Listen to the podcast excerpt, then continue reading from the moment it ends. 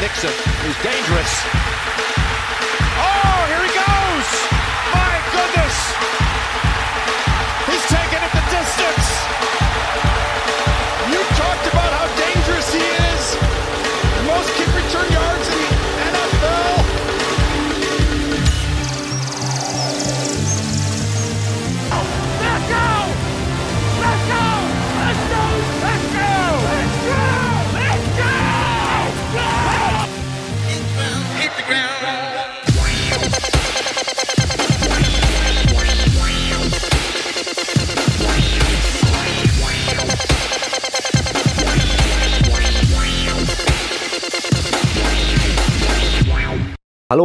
Und herzlich willkommen zu einer neuen Folge Nerdball Football verrückt. Es ist soweit.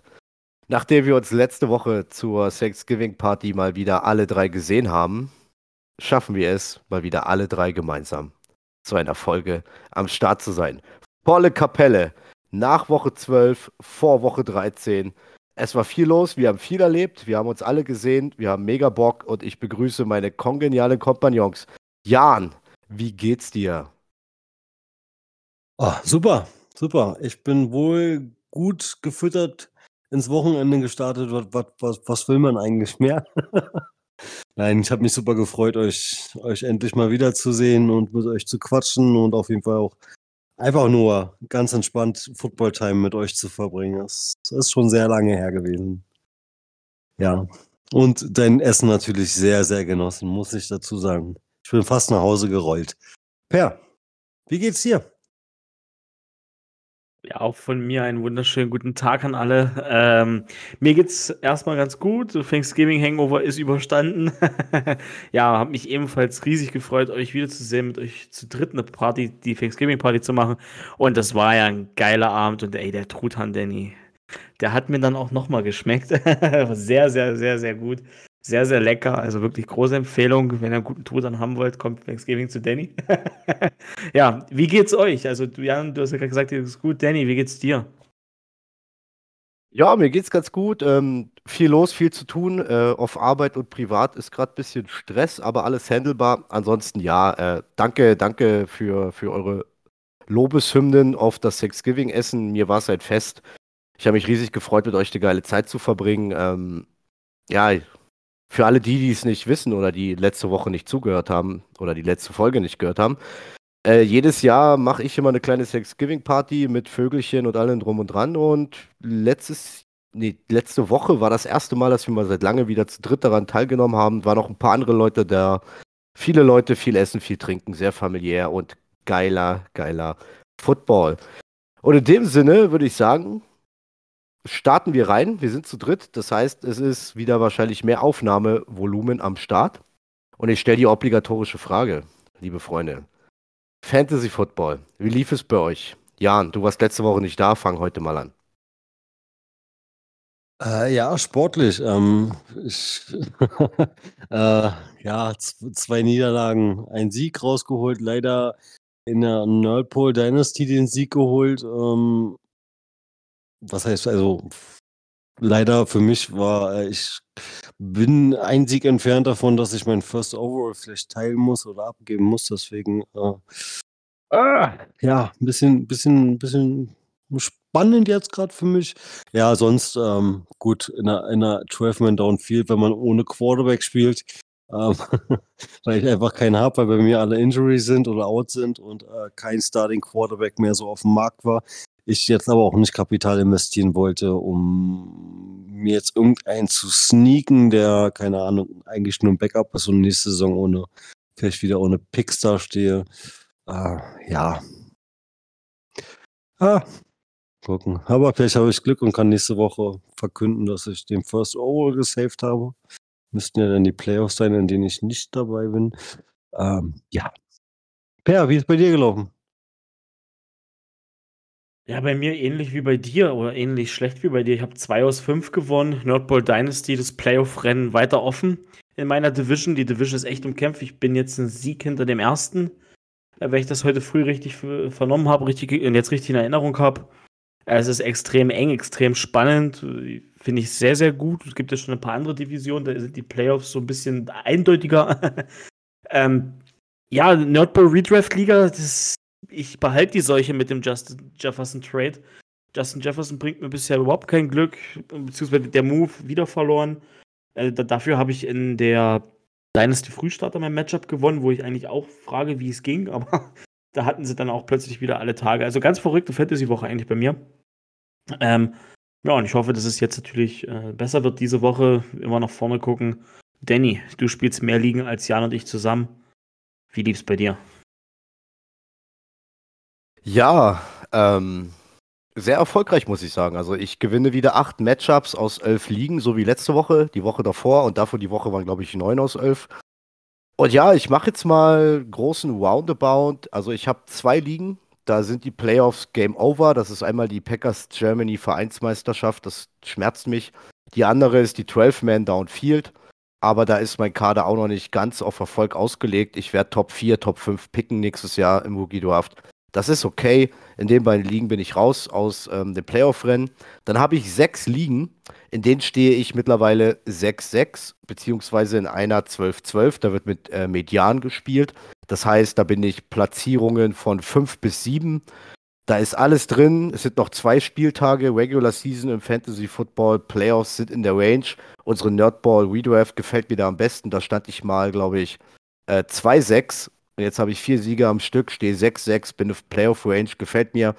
Und dann genau, in zwei Ligen bin ich raus, in sechs Ligen bin ich im Rennen. Da fehlen noch drei Ligen. In diesen drei Ligen habe ich das Sternchen. In diesen drei Ligen bin ich safe in den Playoffs. Zwei Spieltage vor Schluss oder vor Playoff-Start. Die Playoffs geclaimed. Das ist einmal eine, eine Liga mit Leuten aus der Upset-Community, wo auch äh, der Fantasy-Guru oder mein Fantasy-Guru überhaupt, Rafa, auch mit teilnimmt vom Upside Fantasy Football Podcast. Da bin ich Erster mit 9-3 und habe die Playoffs geclaimed, zwei Spieltage vor Regular Season Ende.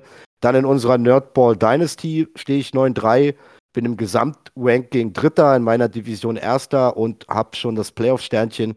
Und per in der Dynasty Frühstart, an der wir beide spielen, wo ich 0-2 gestartet bin, stehe ich jetzt 10-2, habe den zehnten Sieg in Folge geholt, habe das Playoff-Sternchen. Der Sieg war besonders ja, für mich süß, für meinen Gegner bitter. Mein Gegner hat bis zum Monday Night Game mit äh, 30 Punkten geführt und ausgerechnet in dieser Shitshow Bears gegen Vikings im Monday Night Game, die glaube ich 12 zu 10 für die Bears ausgeht, schaffen es äh, TJ Hawkinson und Cole Kmet es trotzdem noch, mir 30 Punkte oder über 30 Punkte zu generieren, dass ich mit 175 zu 174 irgendwas gewinne. Also geile Fantasy-Woche, dreimal Playoffs habe ich drin und ich hoffe, es habe jetzt noch zwei Spieltage Zeit, noch sechs Playoffs äh, dazu zu buchen. Das war es bei mir zum Fantasy Football und dann übergebe ich zum Meister der Zahlen an Per.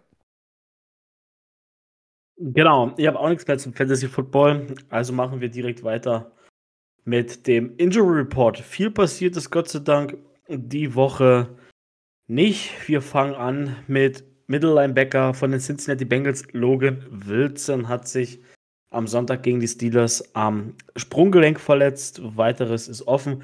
Cleveland Browns Defensive End Miles Garrett hat sich eine Verletzung an der Link am linken Arm zugezogen. Da ist es meines Erachtens sogar die linke Schulter. MRI war wohl negativ. Zumindest steht es hier auf der NFL-Seite so.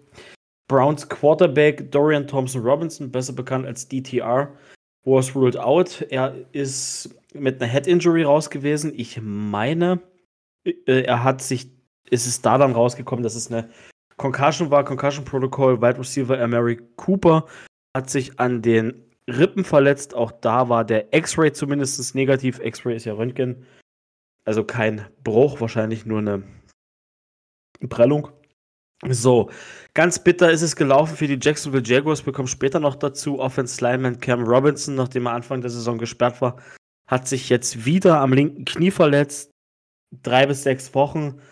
Kann also unter Umständen Season Ending sein, je nachdem, wie gut die Jacksonville Jaguars abschneiden. Äh, New England Patriots, und dann sind wir schon fast durch. Wide Receiver Demario Douglas hat sich eine Kopfverletzung zugezogen. Also bei den Patriots schrumpft der Receiver-Raum von Woche zu Woche letzte Verletzung, die wirklich, vorletzte Verletzung, Entschuldigung, Chris Olave hat sich eine Concussion zugezogen. Und Defensive End Cameron Jordan sustained a shine injury in the game. Was auch immer eine Shin-Injury ist, ich habe es nicht rausbekommen. Philadelphia Eagles, Defensive Tackle Fletcher Cox, Groin und Zach Cunningham, Linebacker, ebenfalls Groin Injury. Im, also Zach Cunningham im vierten Quarter waren beide outgeruled dann fürs Game und sind zumindest für diese Woche fraglich. Das war es tatsächlich von mir schon äh, vom, Fantasy, äh, vom, vom Injury Report. Äh, wenig los. Wie immer wünschen wir allen eine gute Besserung und dann damit zurück zu Danny. Oder Jan, möchtest du kurz auf Verletzungen eingehen?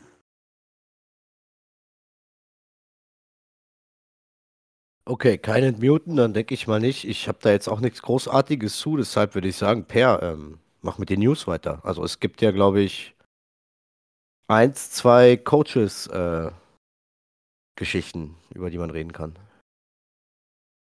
Genau, auch da fangen wir chronologisch hinten an. Ähm, am Black Friday, der war zumindest für Defense-Koordinator. Oh, wo ist mein Zettel? Ich habe seinen Namen vergessen. Jack, Jack Del Rio. Dankeschön. Für Jack Del Rio von den Washington Commanders. Sehr schwarz, die Commanders cut, äh, entlassen. Jack Del Rio, ja, kann man jetzt halten davon, was man will. Wir alles denken, es ist nur der Anfang. Und nächster Coach, dann kann man ja über die beiden Coaches mal sprechen. In Carolina hat Head Coach Frank Reich getroffen. Er wurde da mit sofortiger Wirkung von seinem Posten entbunden bei 1 und 11, was die äh, Panthers sind. Denke ich auch kein Wunder. Interessante Entscheidung, oder Jan? Was denkst du? Ähm, ja, aber ähm, ich glaube, es hat sich eigentlich ein bisschen abgezeichnet gehabt. Ich hatte eigentlich eher mehr gedacht, dass sie ihm wenigstens noch bis Ende der Saison geben. Gerade wegen Rookie Quarter, Quarterback und ähm, ja, schwierig, schwierig, weil ähm, ja, also es stand ja nicht nur Frank Reich im, im, im Fokus der Medien, sondern ja auch immer mehr äh, Bryce Young. Ähm, und die Frage, warum hat man dann eigentlich hochgetradet für Bryce Young? Ähm, aber den würde ich jetzt noch gar nicht wirklich anfangen, irgendwie zu hinterfragen, weil gibt ihm mal Entwicklungszeit, war auf dem College gut. Äh, gucken, ob das mit einem neuen System ohne Frank Reich vielleicht besser funktioniert allgemein vielleicht mal die Offense ein bisschen funktioniert, mehr funktioniert, mutiger ist. Ähm, ja. Ich bin, ich bin gespannt, wer da irgendwann, wer, wer da der Nachfolger werden soll. gucken, gucken, wer, vielleicht kommt ja nochmal hier sowas wie äh, Gruden und äh, hier Chucky die Mörderpuppe aus, aus der Vergrabung oder wer weiß. Danny. Ja, okay, ich glaube, über das, was äh, da war die letzten Jahre bei John Gruden passiert ist und am Ende rauskam, muss da noch ein bisschen Gras über die Sache wachsen, bis auch die NFL vergisst, was da passiert ist. Äh, ich glaube, da, da ist noch sehr viel negative Behaftung. Ähm, ja, man, man hat irgendwo eine Reißleine gezogen. Ich finde es ein bisschen schwierig, weil er ist auch in seinem ersten Jahr Head Coach bei den Panthers. Er baut sich gerade erst sein Team auf. Man hat sich entschieden, für Bryce Young zu gehen an First Overall. Man sieht jetzt, dass andere Quarterbacks besser abgehen in ihrem Rookie-Jahr, aber das kannst du vorher erstens nicht wissen und zweitens hatten die Panthers einfach nicht die Möglichkeit. Denn ich muss ehrlich sagen, wenn du dann, wenn Franco Reich dafür gefeuert wird, was ja in Ordnung ist, weil das Play-Call und das Offense-Spiel hat einfach nicht funktioniert, aber dann dann musst du auch äh, irgendwo am Front Office was machen, weil die Leute haben die Spieler ausgesucht, die Leute haben die Spieler gesigned, die haben sich einen Miles Sanders geholt, die haben einen Adam Seelen geholt, wobei Seelen ja echt, echt noch gut aussieht. Und hast du nicht gesehen. Aber zum Beispiel Miles Sanders hat immer mehr abgebaut und jetzt hat ihn Chuba Hubbard den Rang abgelaufen und Chuba Hubbard ist auch maximal nur Average. Da sind, sind viele Faktoren und ich habe jetzt da letztes Mal einen Bericht gelesen, dass allgemein auch der Owner der Panthers eine ziemlich stürmischer Mann sein soll, was äh, Coaches Decisions anbelangt, denn er ihm gehört wohl auch irgendein ähm, MLS, also einen Major League Soccer Club und irgendwie mit Frank Reich, mit ähm, na, Matt Rule, der vorher da war, plus dem Soccer-Club, den er hat, hat er, glaube ich, in den letzten drei Jahren fünf oder sechs Trainer entlassen. Also der sitzt da allgemein auf einem ziemlich heißen Sitz, der Owner der Panthers. Und ja, klar, es lief nicht, man musste Zeichen setzen, aber ich halte es ich für schwierig, da den First-Year-Head äh, Coach in einem Team, was sich seinen neuen Franchise, vermeintlichen Franchise-Quarterback im ersten Jahr geholt hat, dafür zu feuern. Weil klar, alle sind angepisst, denn sie haben kein First-Round-Pick nächstes Jahr. Sie hätten den First Overall, der ist jetzt aber bei Chicago. Aber da musst du, glaube ich, höhere Mächte mit, mit verantwortlich machen. Nicht nur die, die dafür sorgen, dass es auf dem Platz läuft oder nicht läuft, sondern auch die, die entschieden haben, für den First Overall nach oben zu tra traden im diesjährigen vergangen oder im vergangenen diesjährigen Draft. Und deshalb, ja, für mich ist es eine schwierige Entscheidung und ich habe leider das Gefühl, dass sich ähm, Carolina gerade irgendwo, irgendwo eine ganz, ganz fiese Situation katapultiert. Denn eventuell ist der Cap Space da, aber die Draft-Munition ist gerade nicht da, um jetzt weiter die nächsten Jahre erstmal Leute reinzuholen, damit ein neuer Head Coach sich da was aufbauen kann, sofern er überhaupt da die Zeit bekommt. Also ich halte es für schwierig und da wurden unter anderem, ja, ich, ich sehe Frank Reich eher als Bauernopfer, weil die Entscheidungen für 1-1, für den First Wall nach vorne zu traden und so, die machen dann am Ende andere im Front Office. Per. Ja, auf alle Fälle. Ich denke auch, dass Frank Reich das absolute Bauernopfer ist. Und getreu dem Motto, der Owner geht zum GM und sagt, wenn du deinen Arsch behalten willst, dann entlässt du jetzt Frank Reich und dann will ich in der Offseason, dass das und das passiert und das und das passiert. So oder so ähnlich wird es wahrscheinlich abgelaufen sein. Prinzipiell ist es sehr, sehr bitteres Jahr für die Panthers. Ich glaube, das haben die sich da alle anders vorgestellt. Aber offensiv war es ja eine absolute Katastrophe, was da ablief. Lief gar nicht viel zusammen an Bryce Young, weil ihr jetzt beide Bryce Young erwähnt habt, ich würde jetzt Bryce Young, weil er mit CJ Stroud verglichen wird, finde ich, kannst du nicht vergleichen. Landing-Spot technisch, schau dir an, wo, wo Stroud gelandet ist, mit welchem Coaching-System, mit welchem Coaching-Team, in dem Team, die gefühlt alle irgendwie underrated, under the radar sind. Und dann kommst du nach Carolina, O-Line noch schlechter als in Houston, das ist eine Kunst das hinzukriegen. Keine Nummer 1 da, die ist ja zumindest in Houston da gewesen. Ist dann im, oh, Entschuldigung, Landing-Spot technisch abhängig und so weiter. Ähm, schwierige Sache. Ich bin gespannt, wie es dort weitergeht, wer jetzt da kommt, weil sexy ist der Job, wie du es gesagt hast, Danny, mit den ganzen Coaches-Entlassungen und dann auch vor allem in Season. In Season die Coaching-Entlassung. Ähm, sexy ist der Spot dort gar nicht. Capspace sieht okay aus, geht aber auch besser. Da darf man echt gespannt sein, was dort ähm, passiert. So, ähm, noch jemand was zu Nick Del Rio zu sagen? Da habe ich tatsächlich nur das zu sagen, was ich vorhin schon gesagt habe. Ich denke, das ist der Anfang vom Ende vor Riverboat Run. Also ich will dich nur berichtigen, der Kollege heißt Jack Del Rio und nicht Nick Del Rio. Aber ansonsten bin ich auch Danke. der Meinung. Bitte, dafür bin ich da. Und ähm, ja, ja, ich denke auch, das ist der Anfang vom Ende. Äh, erst, erst die Niederlage gegen die Giants, dann jetzt dieses, klar, dass sie gegen die Cowboys an Thanksgiving verlieren. Logisch. Brauchen wir uns kein X vs U machen. Aber dass sie da, da so gefressen werden, ähm, ist schon heftig und ich denke auch, also wenn, wenn sie halbwegs solide durchspielen, gehe ich mit, äh, ich glaube im Vorgespräch war das, gehe ich mit Jan mit, der im Vorgespräch gesagt hat, dass äh, sie sich erst in der Offseason von One Rivera trennen. Fangen die sich jetzt aber noch weiter solche unnötigen Niederlagen gegen vermeintlich gleich starke oder schlechtere Teams ein, dann ist äh, auch für Riverboat One ähm, in Season Schluss. Und das war's von mir zu dem Thema. Jan, hast du noch was? Nein, du hast es, du hast es ja schon gesagt, was ich im Vorgespräch gesagt habe. Nein, ich bin, ich bin der festen Überzeugung, sie gehen die Saison noch mit ihm zu Ende und ähm, denn wird das Zepter an Bienemy übergeben als Head Coach. Dann hat er auch endlich mal seinen verdienten Posten, den wir ja schon die letzten, ich glaube, fast knapp drei Seasons äh, vorhersagen, dass er endlich mal so weit ist. Ähm, ja, nee. nee. Ja, und äh, nochmal kurz, Jack Del Rio, ich, wenn ich mich nicht recht täusche, war der auch schon mal Coach bei den Jaguars. Wenn ich mich jetzt nicht ganz krass irre. Ja, bis auch ein Weilchen her.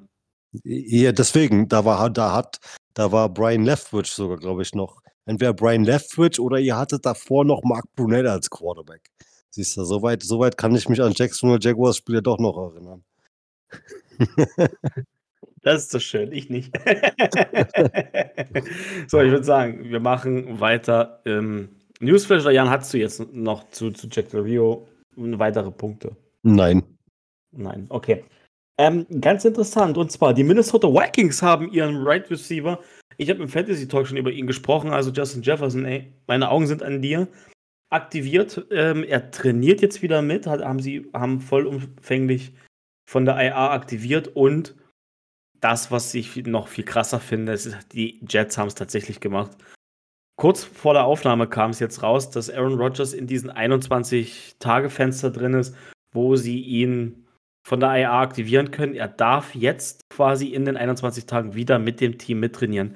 Und der hat sich vor nicht mal vier Monaten oder vor knapp vier Monaten, nee, drei Monate, ich kann nicht rechnen. Drei, dreieinhalb Monate, ja. Dreieinhalb Monate nach seinem Achillessehnenriss. Nur mal zum Vergleich, Travis Etienne in seinem Rookie hier hat erst die Saison danach, der war über ein Jahr raus, wieder gespielt. Ja, das ist doch geisteskrank. Also, was die dem, die haben den doch dort Stahlseile reingeklemmt, oder? Naja, abwarten. Also, äh, sie haben jetzt dieses Fenster geöffnet. Es war ja eh geplant, warum auch immer, dass er vorzeitig zurückkommt, wenn sie in Playoff-Range sind. Äh, die Playoff-Range haben sie sich ja jetzt mit der Niederlage gegen die Dolphins war es ähm, an, an, an, Black Friday ein bisschen in weite Ferne geschossen. Und ich sag mal so, wenn die Jets dieses Wochenende verlieren, dann wäre es schwachsinnig, ähm, absolut schwachsinnig, Aaron Rodgers von der IA zu aktivieren, weil dann sind die Playoffs nur noch ultra rechnerisch möglich und du müsstest einen mega Run hinlegen und ich habe es ja in unserer letzten Folge, letzte Woche ähm, zu, zur Thanksgiving, Thanksgivings-Folge schon gesagt, dass ähm, du hast den Kader, du hast das Team, 80, 90 Prozent steckt noch von den Top-Spielern in seinen, seinen Rookie-Verträgen, also dann, dann greif nächstes Jahr an. Weil die Playoff-Chance haben sie sich jetzt mit der Niederlage gegen Miami verkackt und ich sehe es nicht, dass ähm, Tim Boyle am nächsten Wochenende da irgendwo die Kastanien aus dem Feuer holt. Und selbst wenn sie das Spiel gewinnen, müssen sie den One hinlegen. Und dafür wäre mir die Gesundheit von Aaron Rodgers und, und, und die Überlegungen zu teuer. Also da würde ich sagen, ey komm, fuck off, äh, nächstes Jahr. Das Team ist da, ähm, die Mannschaft ist da. Ist ja nicht so, dass nächstes, dass tausend Verträge auslaufen. Weißt du, ich meine, die O-Line ist katastrophal. Die drei Starter in der O-Line sind verletzt oder angeschlagen. Elijah Rewataka ist raus. Mikai Beckton ist so schon immer ähm, ein ne, ne Fragezeichen, Hop oder Top, was Fitness und, und Gesundheit angeht. Also was soll das? Ich verstehe es nicht. Ich finde, nach der Niederlage von Black Friday hat sich das erledigt. Aber okay. Äh, ich sitze hier in Berlin auf meiner Couch, zuppel an mein Bier, was weiß ich schon. Jan. Ey, ich muss Danny voll und ganz zustimmen. Also gerade gerade O-Line technisch ähm, die hatten beim Black Friday Game hatten sie ja auch schon drüber philosophiert gehabt. Ähm, ich glaube, das war sogar Roman Motzkos, wenn ich mich recht entsinne, der selber die kleine Anekdote gelassen mit so einer Offense Line, könnte er sich nur vorstellen, dass Elrod zurückkommt, äh, wenn der Longsnapper zum Center wird und äh, A-Rod zehn Yards hinter der Offense Line äh, den, den Snap bekommt, äh, damit er genug Zeit hat, ähm, um nichts zu riskieren. Ähm, fand, ich, fand ich recht interessant.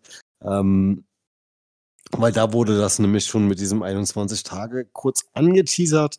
Ähm, aber sonst stimme ich voll und ganz äh, Danny zu, warum mit so einem jungen Team jetzt noch wirklich irgendwas zu riskieren, vielleicht, vielleicht sogar eine Karriere, sage ich in dem Sinne, vorzeitig zu beenden, weil ich denke, A-Rod hat bestimmt noch ein oder zwei Jahre im Tank ähm, und wird auch weiterhin seine Klasse behalten. Soll er, soll er die Tage jetzt noch ruhig mittrainieren, einfach nur um ein bisschen Timing oder auch Tim Boyle unter die Arme zu greifen und ähm, ja, Also ich würde halt nichts riskieren. Gerade mit so einem, mit einem Quarterback, der, der jetzt schon eine super Genesung hingelegt hat, aber dann soll er sich komplett voll und ganz regenerieren. Und nicht nur halbwegs gesund sein, dass er sich, dass er spielen kann. Weil auch bei dem A-Rod hat man gesehen, was ihm ganz oft mal Zeit gebracht hat, ist diese zwei, drei Steps, die er dann mal auch schnell nach vorne machen kann. Ähm, wenn er ganz in der Bredouille ist ähm, und den Ball halt nicht mehr einfach so schnell ins Auswerfen kann, dann hat er sich so schon mal oft rausmanövriert. Das ist ja auch seine Klasse, dass er dann doch schon nicht der langsamste ist eigentlich für sein Alter. Ähm, ja, und nichts riskieren. Aber ich würde da gar nichts riskieren. Ja. Ja, auch ich bleibe bei meiner Meinung von letzter Woche und damit schließe ich mich eigentlich euch an. Ich finde es nur krass, wie schnell sie ihn da wieder fit gekriegt haben, beziehungsweise wie schnell er da jetzt wieder zurück ist. Und ähm, die Überlegungen da sind, dass er wieder in Anführungsstrichen game ready ist. Also, das ist schon Respekt an die Medizin, was da möglich ist. Ja, ähm, damit sind wir Newspart technisch zumindest von meiner Seite durch. Ich weiß nicht, ob von euch beiden noch jemand was mitgebracht äh, hat. Okay, nicht. Dann würde ich sagen, springen wir rein in den Spieltagsrückblick und wir fangen an mit den Green Bay Packers, die am Thanksgiving gespielt haben. Auch das erste Mal, wenn wir unsere Party machen, dass äh, ein Team von uns da aktiv war. Und ja, knobelt ihr beide euch aus, wer anfängt. Ich höre euch jetzt sehr, sehr gerne zu. Jo, dann äh, starte ich sofort rein, bevor Jan sich entmuten kann und die Macht an sich reißt. hey, das ist gemein. Nein, ich wollte dir, ich wollte dir allgemein den Vortritt heute lassen. okay, danke dir. Herzen, Herzen gehen raus an dich. Ähm, vielleicht kommst du ja schneller dran als gedacht. Ja, ich, ich will einfach nur sagen, so, es war die Thanksgiving-Party. Es wurden mal, es ist nicht das erste Mal, dass die Packers gegen die Lions an Thanksgiving gescheduled wurden, aber es war mal wieder Zeit. Und es war eine Konstellation, wo die Lions klarer Favorit waren. Und meine Devise war so, okay, lass uns, lass uns ein gutes Spiel sehen, lass uns nicht abschlachten. Ein Sieg wäre schön, aber wir wissen, dass die Lions Favorit sind. Und dann dieses Spiel. Mein lieber Schwan. Und deshalb, Jan, ich wollte nur die Einleitung haben. Ich übergebe jetzt an dich und sage, war es das beste Packerspiel dieser Saison bisher und war es das beste Spiel bisher von Jordan Love. Äh, ja, ja. Unterschreibe ich dir? Ja. Ja. Also, nein, äh, Jordan Love ist ja ach, gleich mal rausexplodiert und ähm, du hattest ihn ja die Woche davor ganz schön krass gepeitscht gehabt oder in, in, an den Pranger gestellt. Aber Christian Watson und Jordan Love haben mal das Spiel richtig geil eröffnet. Finde ich jetzt auf jeden Fall mit der langen Bombe. Ähm, dazu kam wirklich eine, eine Defense, die, die guten Pressure gesetzt hat. Allem voran äh, mit Gary zusammen. Ach, es, war schon, es war ein Augenschmaus dafür, dass wir uns ja beide wirklich so drauf eingestellt haben. Aber mit den Lions, das wird schwer. Das wird ein eklig, ekliges Spiel. Ähm, ich muss auch sagen, ich hätte jetzt nicht, habe jetzt nicht wirklich auf, auf Green Bay getippt. Aber es hat ja denn echt gut funktioniert. Zumal ja auch äh, Aaron, Aaron, Aaron Jones raus war. Ähm, der Third String Running Back war ja auch raus. Äh, hast du ja eigentlich im Endeffekt nur AJ Dillon da hinten. Musgrave war rauf, raus. Ähm, ja, es, es war. Alex, Alexander war raus, also die Injury List war harter. Ja, ne, genau, Jay hier, Alexander, das ist, das ist schon ein paar Tage länger raus. Ja, ähm, es, es war schon hart. Aber Danny, mach du mal ruhig weiter. Ja, es war, es war Überraschung pur von Anfang an. Ich sag mal, bis zum dritten Quarter war ich einfach nur verblüfft. So zwischen denen, klar, das, das Spiel war um 18.30 Uhr. Wir hatten die Thanksgiving-Party, es war ein bisschen was zu tun. Es war noch in der Küche zu tun, etc. Details am Rande, die interessieren hier wahrscheinlich niemanden. Aber überall lief es Screen. Man hat ja alles gesehen. Und irgendwie bis zum, bis zum dritten Quarter, Ende des Quarter, dachte ich so, was ist hier los? Ich glaube das nicht. Ich glaube das nicht. Und ab dem vierten Quarter habe ich gemerkt, spätestens wo das Spiel zu Ende war und irgendwann, als ich da mal zur Ruhe gekommen bin, habe ich gemerkt, ja, hier, ähm, hier hat alles gestimmt. Hier hat alles gepasst und man hat ein Spiel von vorne bis hinten zu Ende gespielt. Und Jan hat es angeteasert. Ich habe in der letzten Folge einige Leute unter den Bus geworfen. Ich habe äh, Christian Watson hart kritisiert. Ich habe Matt LaFleur, obwohl sein Playcalling gegen die Chargers teilweise Chargers, Entschuldigung, gegen die Chargers ähm, teilweise schon echt verbessert und kreativer war, kritisiert, dass es hinten raus wieder einfallslos geworden ist. Hier war es nicht der Fall. Hier ist man von vorne bis hinten durchgegangen und alles. Also ich habe einiges kritisiert und das wurde besser gemacht. Und äh, ja, wenn das der Fall ist, dann anscheinend scheinen Christian Watson und Matt LaFleur unseren Podcast zu hören. Denn die werden sich gedacht haben, okay, wenn der kleine Pimpel da in Berlin von seiner Couch sowas labert, dann zeigen wir denen das Gegenteil. Deshalb sollte ich mir wahrscheinlich angewöhnen, die Leute immer unter den Bus zu werfen. nee, Spaß beiseite. Jan hat es angeteasert, also, oder hat es angesagt. Das Spiel ging fulminant los mit einer 50-Yard-Plus-Bombe auf äh, Christian Watson. Auch da kann man vielleicht einen kleinen Kritikpunkt finden. Da hat ein Zentimeter gefehlt. Watson musste sich umdrehen, musste den Schritt entgegengehen. Scheißegal, das ist marginal. In diesem Spiel sind Fehler wirklich teilweise marginal. Weil man hat sich mit den Lions ein Duell geliefert und es hat alles gestimmt. Du hast es angekündigt. Du hast Sean Gary, der Pass Rush, die Front. Die Front hat so einen Druck gemacht. Gary mit drei Fumbles und ich glaube zwei, waren das zwei, zwei Strip Sacks sogar oder nicht drei sogar? Egal. Zwei Strip Sacks. Ja, genau. Danke, Per.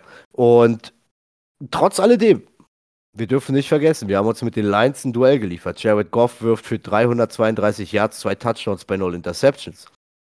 Aber was viel wichtiger ist, womit haben uns die Lions im Hinspiel geschlagen? Mit dem Laufspiel. Wir schaffen es, David Montgomery und Jamir Gibbs plus Jared Goff plus Khalif Raymond, die alle ein paar Meter gemacht haben, bei 140 Yards zu halten. Ja, über 100 Yard Rushing ist nicht so geil, aber im Vergleich zum Hinspiel ist das eine klare Verbesserung. Und die Lions mit diesem Running Back One-Two-Punch generell vom Feld zu halten, ist schwierig. Da finde ich die Leistung, sie bei 140 Yards zu halten, absolut solide, absolut in Ordnung. Der Gameplan hat offensiv super funktioniert, defensiv hat die Front die Big Plays gemacht. Die Defensive hat einige Yards zugelassen, gerade durch die Luft, aber sie haben am Ende an der da, wo es drauf ankam, nicht so viele Punkte zugelassen. Weil wir müssen mal überlegen, acht Punkte kommen am Ende in der Garbage Time, wo die Lions doch mal alles tun. John Love, 268 Yards, drei Touchdowns. Wir laufen selber nur für 100 Yards. Aber ich finde, da waren einige Plays gerade von AJ Dillon dabei, die waren wichtig. Die waren kurz, aber die waren wichtig. Wir featuren weiter Jaden Reed im Lauf mit Endarounds, mit, äh, na, wie heißt es gleich? Oh, ja, wir featuren auch die Running Backs, wir sind kreativ, äh, die Running Backs, die Wide Receiver, wir sind kreativ da. Christian Watson hatte sein Monster Game, 94 Yards, sein Touchdown. Äh, Malik Heath, der Typ ist undrafted, hatte eine übelst geile Preseason, aber außer der Preseason hat er nichts geleistet. Fängt jetzt 4 für 46.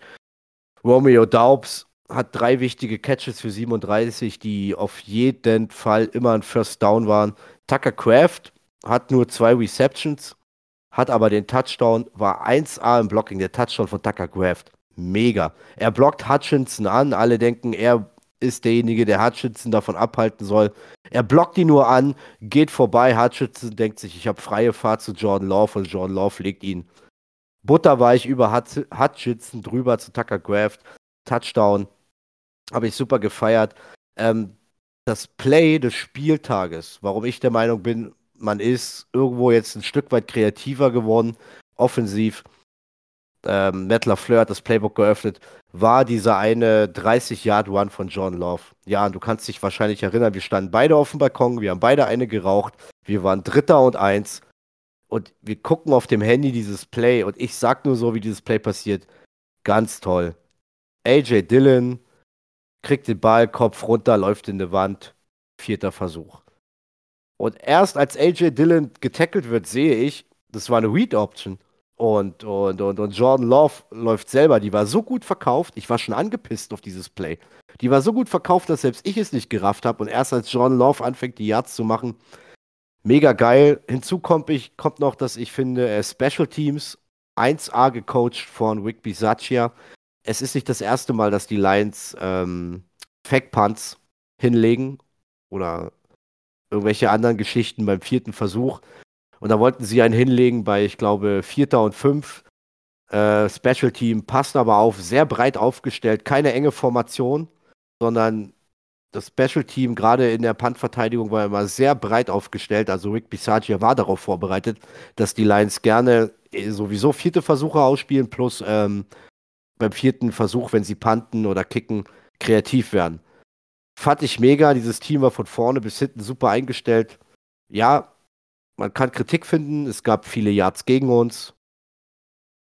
Die Lions haben Punkte gemacht.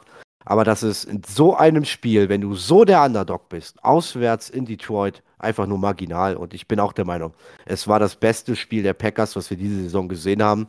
Und nach letzter Woche gegen die Chargers das beste Spiel von Jordan Love. Und letzte Woche war das zweitbeste Spiel von Jordan Love. Habe die Ehre, ähm, Jan, du nochmal und dann soll der Per mal reinsteppen als nicht Packers-Fan. Vielleicht hat er ja ein paar härtere Worte. Ja, ja.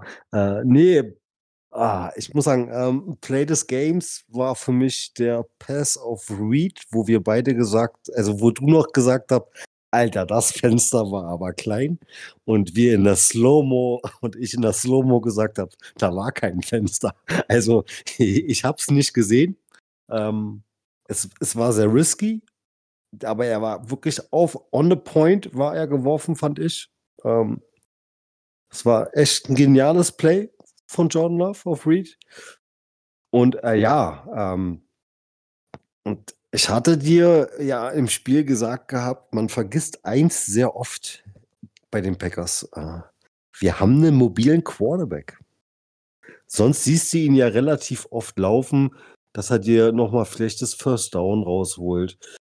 Wenn halt die Pass Coverage sehr tief ist, sehr weit hinten steht, dann läuft er aus seiner Pocket auch gerne mal raus, wenn er sieht, okay, hm, ich krieg das First Down noch so. Das macht er ja, hm, das machen andere Quarterbacks auch.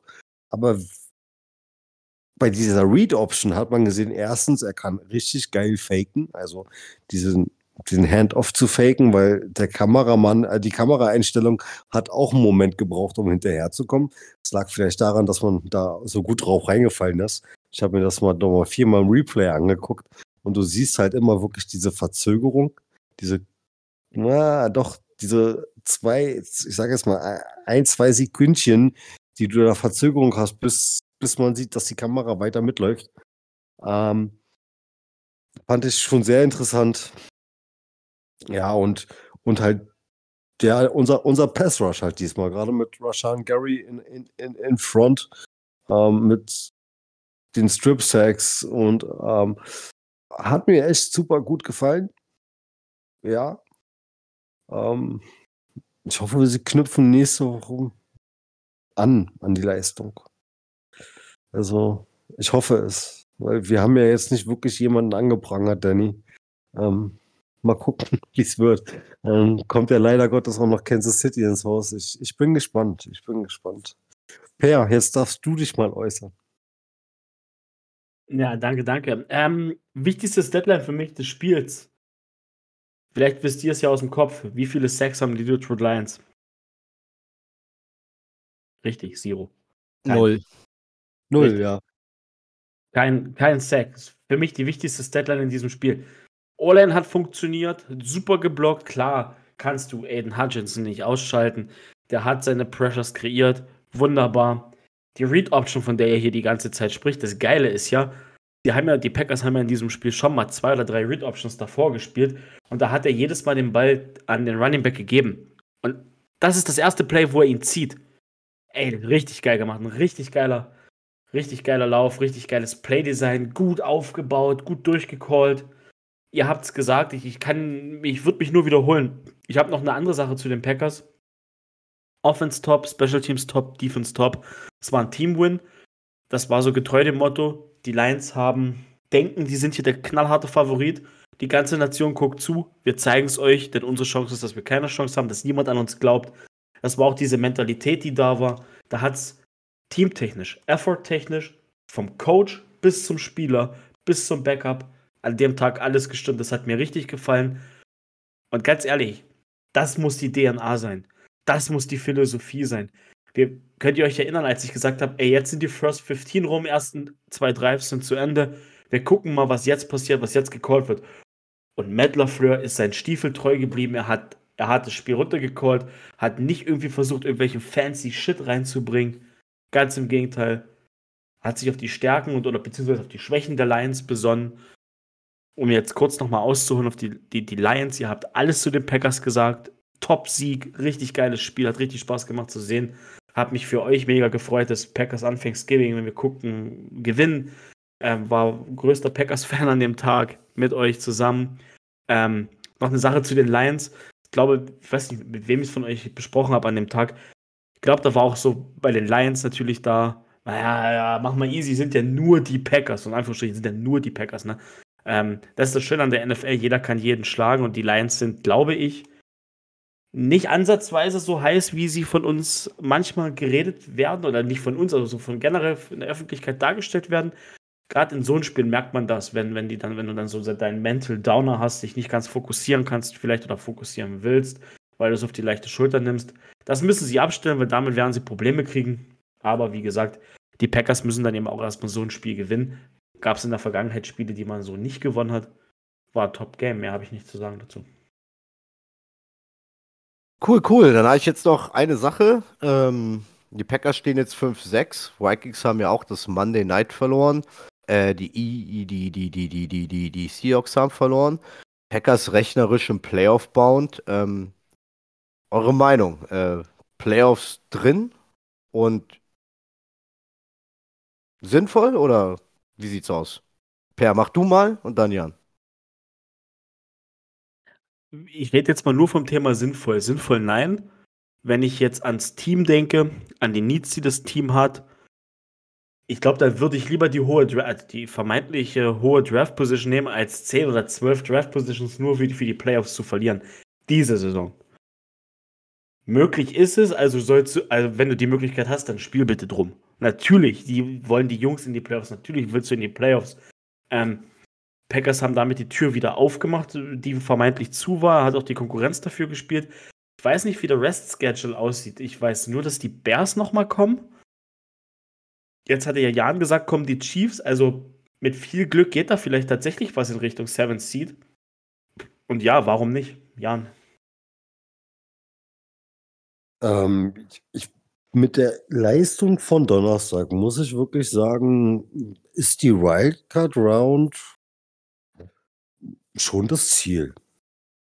Also, die Defense hat wirklich mal wieder gezeigt. Klar, wir haben ab und zu unsere Schwächen.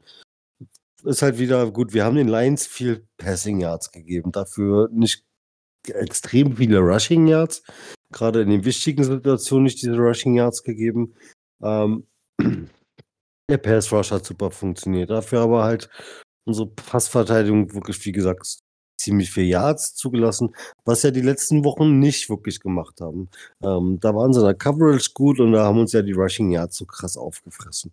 Ähm, ich denke mal, wenn man da noch eine vernünftige Balance findet ähm, und Matt LaFleur so ein bisschen an dem Gameplan vom Lions-Spiel weiter anknüpft, ähm, ist auf jeden Fall ein Right Card Platz drin. Stand jetzt. Weil ich denke mal nicht, dass die Vikings ähm, jetzt großartig. Gut, jetzt kommt Jefferson wieder. Hm, Dobbs mit äh, vier Interceptions, die er da ja geworfen hat. Ah, ich glaube nicht, dass die Vikings da noch mal so ein bisschen vernünftig in die Spur kommen. Ähm, denke mal, die Lions werden sich wieder ein bisschen fangen, werden auch ihre zwei Siege rausholen. Äh, und damit haben sie den, den First NFC North äh, Seed sicher in, in ihrer Division und vielleicht die Packers halt auf Platz zwei so in die Wildcard mit reinrutschen. Aber wie gesagt, das Restprogramm ist gar nicht mal so einfach, weil jetzt kommen erstmal die Kansas City Chiefs. Das wird ja dann auch mal so ein, noch ein kleines Mankel. Bin ich mal gespannt. Wenn da unser, wenn da Rashan Gary mal Holmes zwei, dreimal sneakt, dann können wir uns schon freuen. Also, wird schon. Ich denke, es wird ein interessantes Game. Alright, alright. Bevor ich jetzt weitermache und euch den West Schedule der Packers sage, will ich von, habe ich an euch noch eine Frage. Kennt ihr den Rekord von Matt LaFleur, seitdem er Trainer für die, seitdem er Headcoach für die Packers ist, im Dezember. Kennt einer von euch den Dezember-Record von Matt LaFleur? Äh, vier, vier, vier, also ja, ich glaube, er steht zu null, oder? Im Dezember? Genau. 10-0 oder sowas. Also 15. Ja, ja, 15-0. ja, aber du darfst, du darfst nicht vergessen, was man als Quarterback vorher hatte. Und ja, was- ist, ist richtig, aber was- jetzt warte mal, jetzt warte mal, jetzt warte doch mal. Er steht 15-0 im Dezember. Wir haben im Dezember fünf Spiele, weil du meintest, der Schedule wird hart. Wir haben am Sonntag Kansas City, da hast du recht. Zu Hause aber. Dann haben wir auswärts die Giants, zu Hause Tampa Bay, auswärts Carolina, auswärts Minnesota und im Januar dann nochmal Chicago. Also wir haben jetzt im Dezember KC zu Hause, die Giants auswärts, Tampa Bay zu Hause, Carolina auswärts, Minnesota auswärts. Äh, die Möglichkeit ist da, dass der Streak bestehen bleibt. Ist jetzt meine Einschätzung. Ja, gehe ich mit.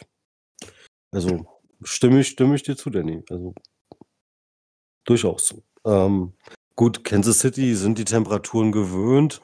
Äh, ja, Tampa Bay würde uns in die Karten spielen, wenn einer aus dem Süden kommt in, in, die- in die Kälte. Das äh, brauchen wir nicht drüber reden.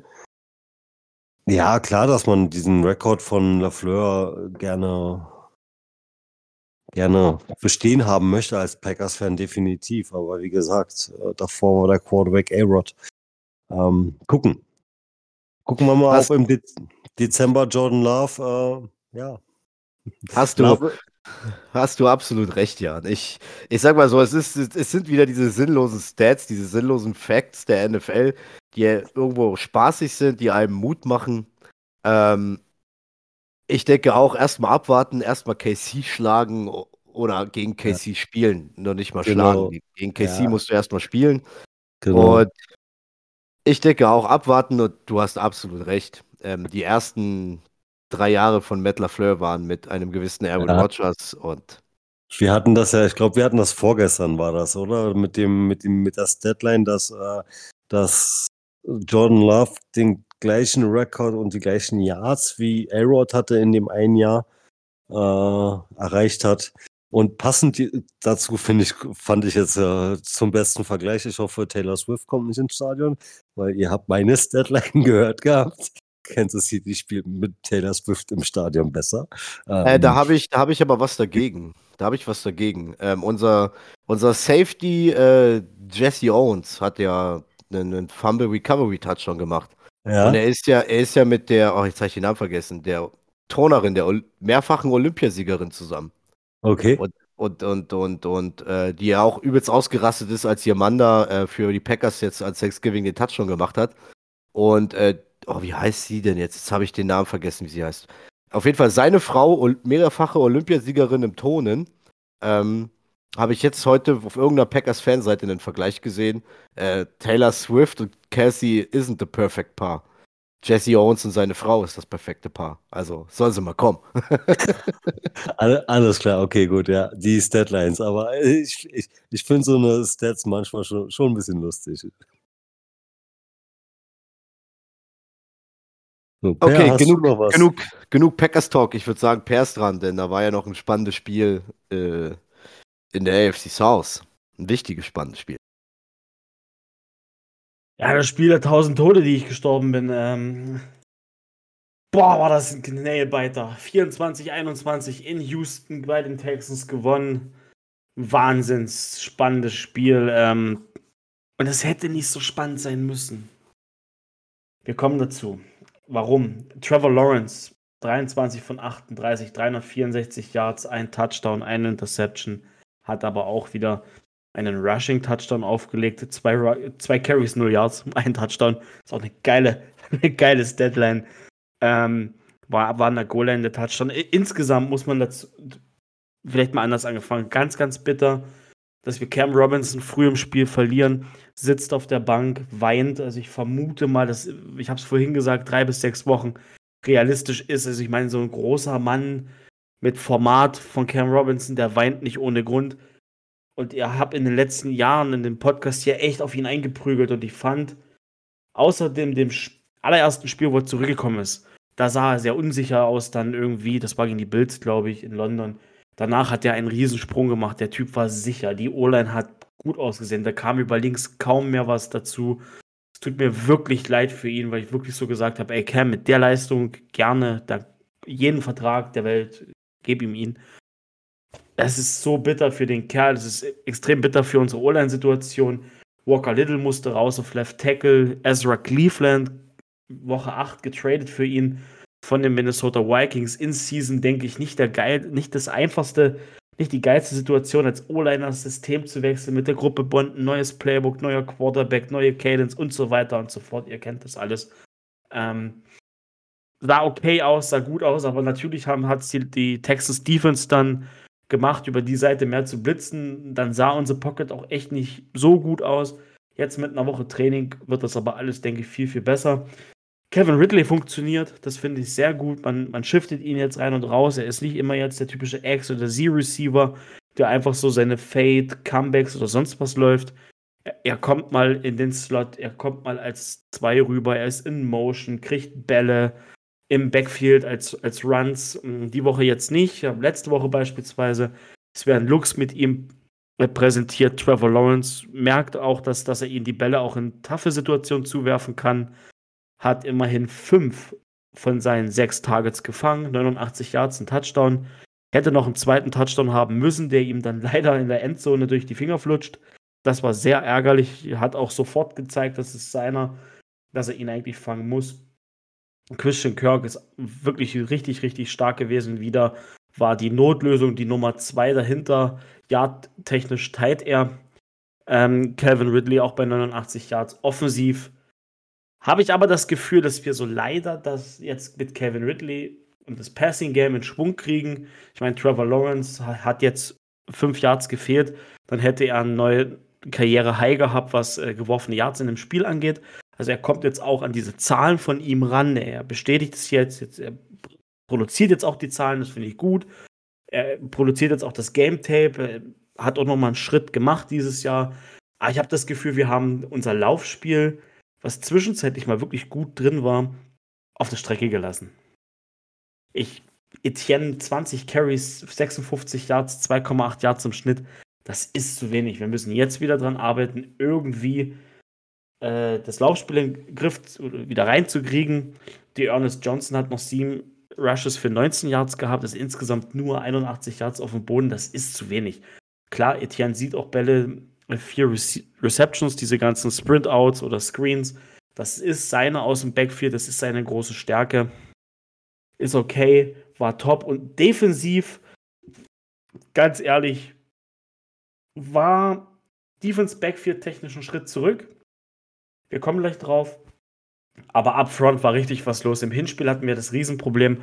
Die Texans konnten ja machen mit, mit unserer D-Line, was sie wollten. Da war ja kein Pressure, kein Druck auf den Quarterback, auf CJ Stroud. Hier in dem Spiel hat CJ Stroud sehr viel Druck gehabt, hat dann aber unsere D-Line auch aussehen lassen wie Amateure, das, indem er denen dann einfach weggerannt ist. Josh Allen konnte dann trotzdem nicht stoppen, zweieinhalb Sacks. Der ist mit dem Spiel Sack-Leader, hat jetzt zwölf Sacks in dieser Saison, ist im Contract hier und ist insgesamt aufgestiegen. Nummer zwei Pass Rusher All Time bei den Jacksonville Jaguars, also Pay the Man. Trevor Walker hat noch einen Sack, einen halben Sack gehabt, der teilt sich den mit Josh Allen. Ja, aber auch da, wie jede Woche, Trevor Walker weitestgehend blind. Ähm, ja, zum, wir kommen jetzt mal zu einer Situation in der ersten Halbzeit. Ich weiß nicht, ob ihr die gesehen habt. Äh, kurz vor, vor Ende der ersten Halbzeit, wenig Zeit auf die Uhr, 10 Sekunden müssen es gewesen sein. Trevor Lawrence, tiefer Ball auf Kirk. Der Ball oder Kirk geht an der 1 out of bounds. Die Jaguars gehen dafür, schaffen es nicht. Halbzeitstand 13 zu 10. Warum kriege ich kein Field Goal in so, einem, in so einem spannenden Spiel? Das hat es zum Schluss viel zu spannend gemacht in der zweiten Halbzeit. Das hat auch direkt den Druck auf die Offense gebracht, fand ich. Da müssen wir weniger aggressiv sein. Da müssen wir, gerade wenn du in die Halbzeit gehen kannst und wenn das dann, das ist halt ein, ein Point-Swing, den du nochmal mitnimmst, mit einem sehr, sehr guten, sehr, sehr sicheren Kicker dieses Jahr. Ähm, musst du einfach machen. Den du hast dich. Darf ich da rein? Ähm, ich ja. finde es schwierig, weil ich, das Play habe ich gesehen, diese Mega-Bombe mit 10 Sekunden auf der Uhr an äh, Christian Kirk. Der Ball wird von den Refs an die 1-Yard-Linie gelegt.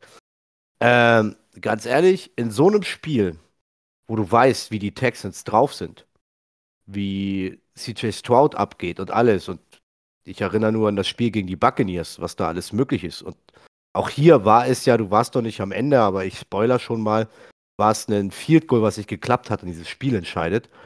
Ähm, klar sage ich da, wenn ich jetzt eine Sekunde kurz vorher an der, an der einen Yardlinie bin gegen dieses Team, dann versuche ich was, ähm, klar gehe ich da nochmal auf den Touchdown. Was du da nicht machen solltest, war dieses Play Call. Also dieses, dieses Play Call, dieser, ja, so eine Art gefakter, gefakter Quarterback-Sneak und dann ein Out, einen Out, also quasi eine Out-Route auf, also der Ball ging zu Etienne und der läuft dann da so außenrum. Also, also da hätte man sich was Besseres überlegen können. Ich meine, du hast eh geführt. Was hat's gekostet so? Und ganz ehrlich, gegen die Texans, so wie sie momentan spielen, ich wäre auch für den Touchdown gegangen. Definitiv. Aber das Play-Call war am Ende ungünstig. Etienne sah auch sehr, naja, bescheiden aus, wie er das Play läuft. Also ein bisschen mehr Mut, ein bisschen mehr Spritzigkeit. Geht er da vor, äh, schafft er vorher den Cut und geht da durch. Aber ich hätte da jetzt nicht irgendwie einen fancy, äh, weiß ich nicht, Schnickschnack gemacht.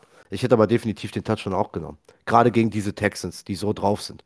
Weil am Ende ist es spannend geworden. Und da wäre auch ein Field Goal mehr, äh, drei Punkte mehr hätten da nicht den Unterschied gemacht. Weil trotzdem wäre, dann hätten sie ja, trotzdem hätten sie bis zum Ende geballt, weil dann wäre es halt der Touchdown gewesen, den sie gebraucht hätten. Und so brauchten sie halt nur ein Field Goal, um in die Overtime zu gehen.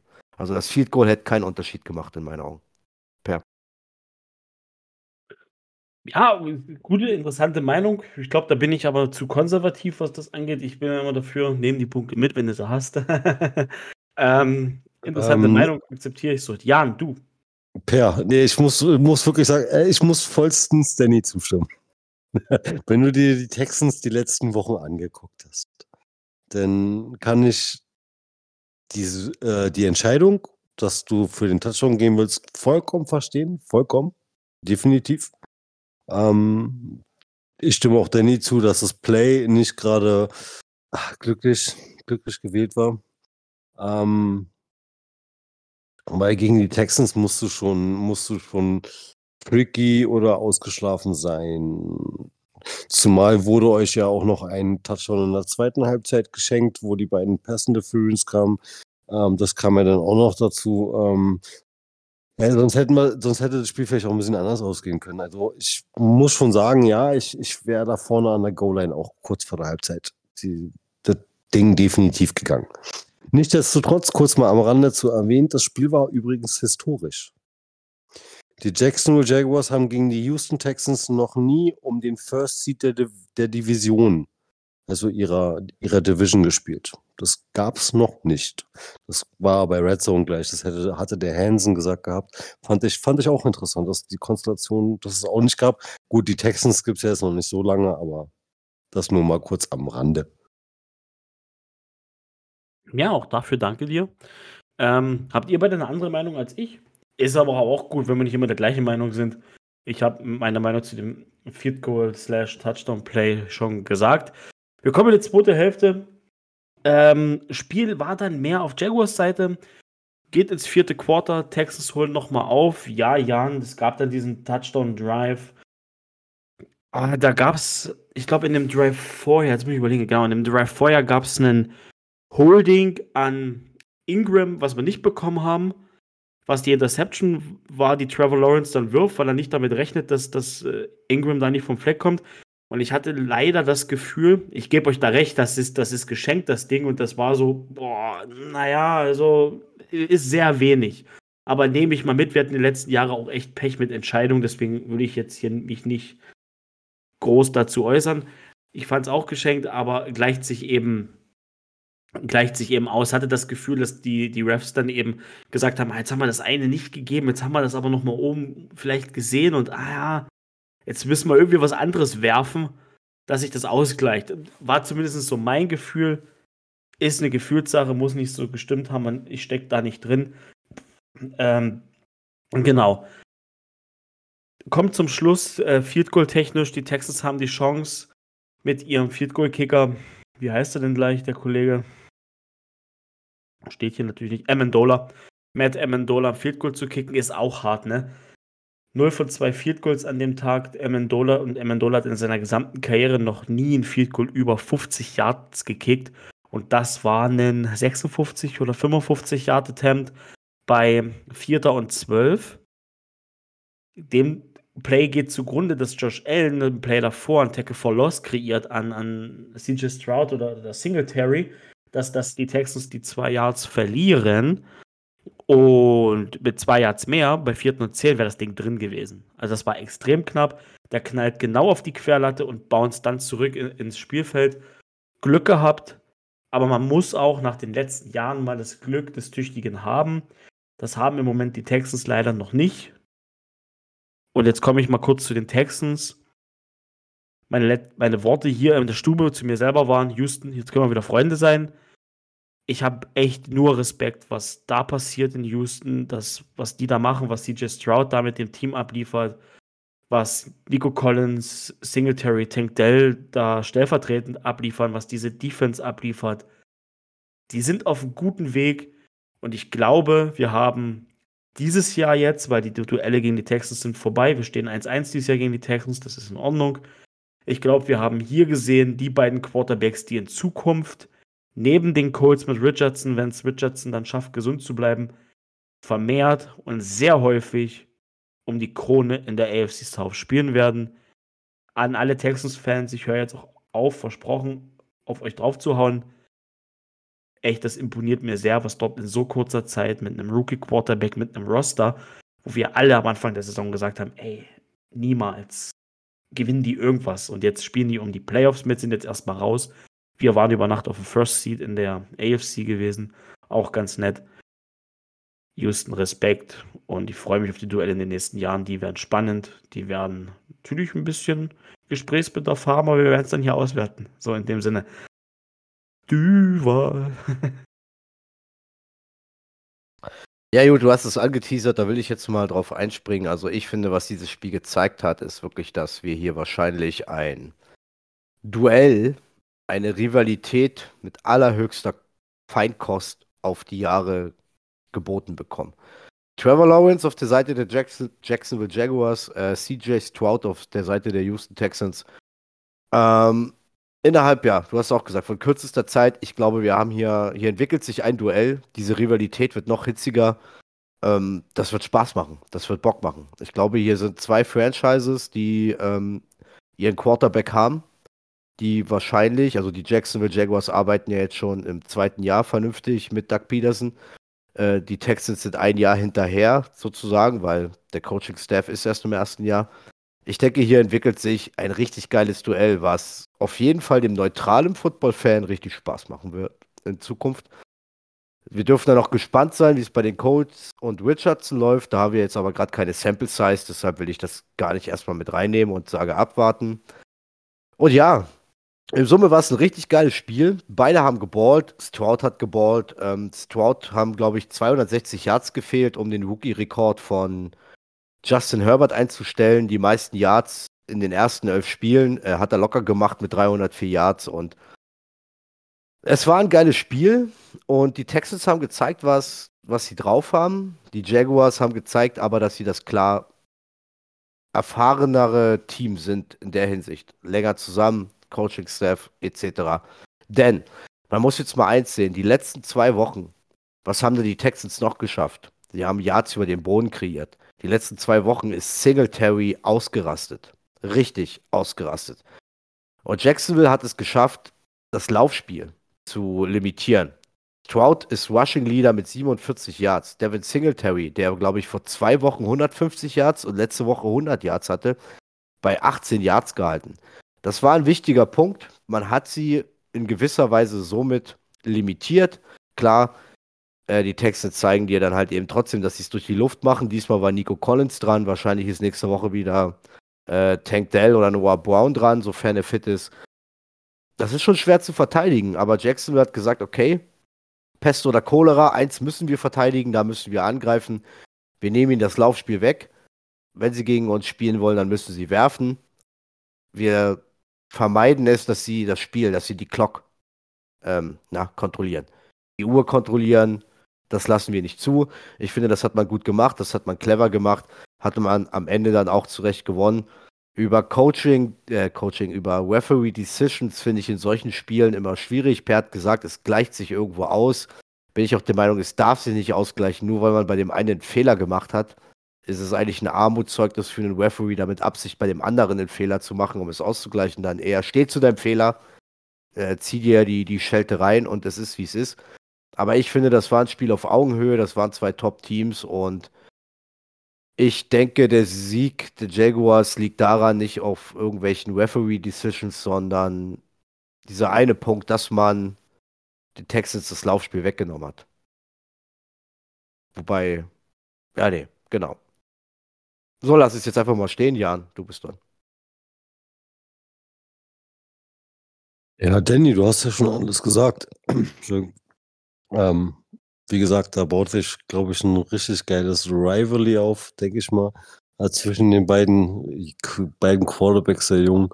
Ähm, Feiere ich auf jeden Fall, definitiv. Ähm, ja, mit diesen Referees Decisions, hm, die beiden Pass Interference äh, vor der, vor, also die eine vor der Endzone und die eine ja äh, direkt auf die, ich glaube, Ein-Yard-Linie gelegt. Ähm, kann man beide geben. Also das ist gar nicht so von wegen mit Fehler ausgenerzt oder die kann man beide geben. Die sind, die sind, die sind beide ähm, ver also vertretbar.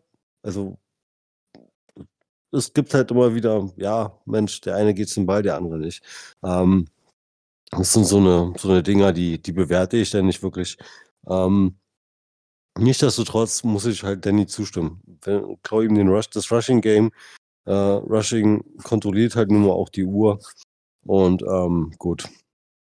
Dass halt beide relativ gut ballen und passen können, beide Quarterbacks. Ist schon ordentlich und ich freue mich auf jeden Fall auf die Zukunft von den beiden Teams. Gerade halt auch äh, gucken, wie man mit Texans ins, ins zweite Jahr mit diesem Aufbau geht und wie die Entwicklung halt weiterhin, muss man sagen, von den Jacksonville Jaguars, ob die halt weiterhin so hoch geht. Ähm, ich bin auf jeden Fall heiß drauf. Also ich habe halt, wie gesagt, ich habe das nur in der Red Zone gesehen, habe nur ein bisschen ein paar Highlights gesehen. Ähm, ja, aber trotz allem geiles Spiel gewesen.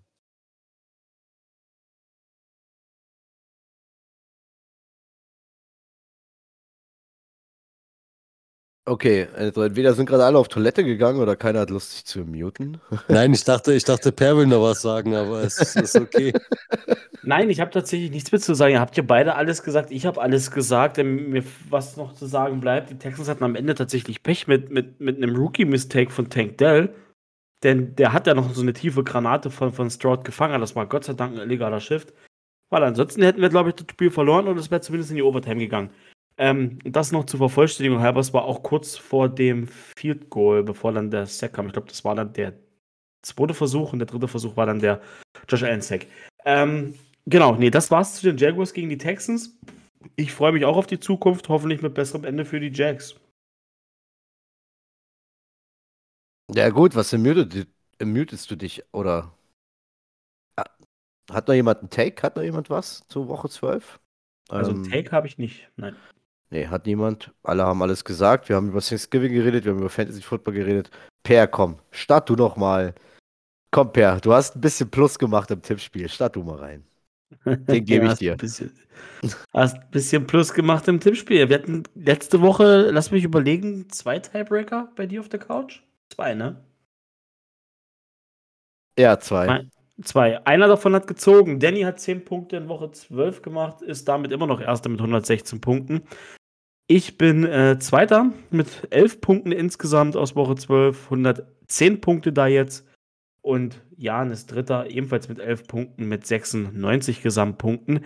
Ja, Danny marschiert da vorne weg. Vierte Jahr in Folge wahrscheinlich das Ding hier gewinnen. Hoffnung von mir und Jan muss drin liegen, perfekt in den Playoffs zu sein und dass Danny in den Playoffs ein bisschen stolpert. Aber wenn, aber Danny ist jetzt so komfortabel vorne, dass er immer das gleiche tippen kann wie wir.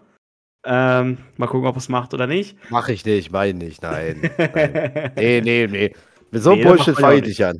Mach nee, ist richtig, ist richtig. Nee, wenn dann richtig. Das, das ehrt dich, Sportsmann. Es geht ja auch da um die Danny Geisler Trophy bei uns.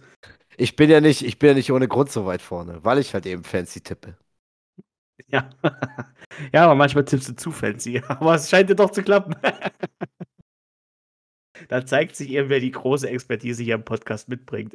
Es bist dann du, wenn wir aufs Tippspiel gucken. ah, Ähm, nee, nee. Anhand, anhand von einem Tippspiel würde ich jetzt keine Expertise festmachen. Das ist Bullshit.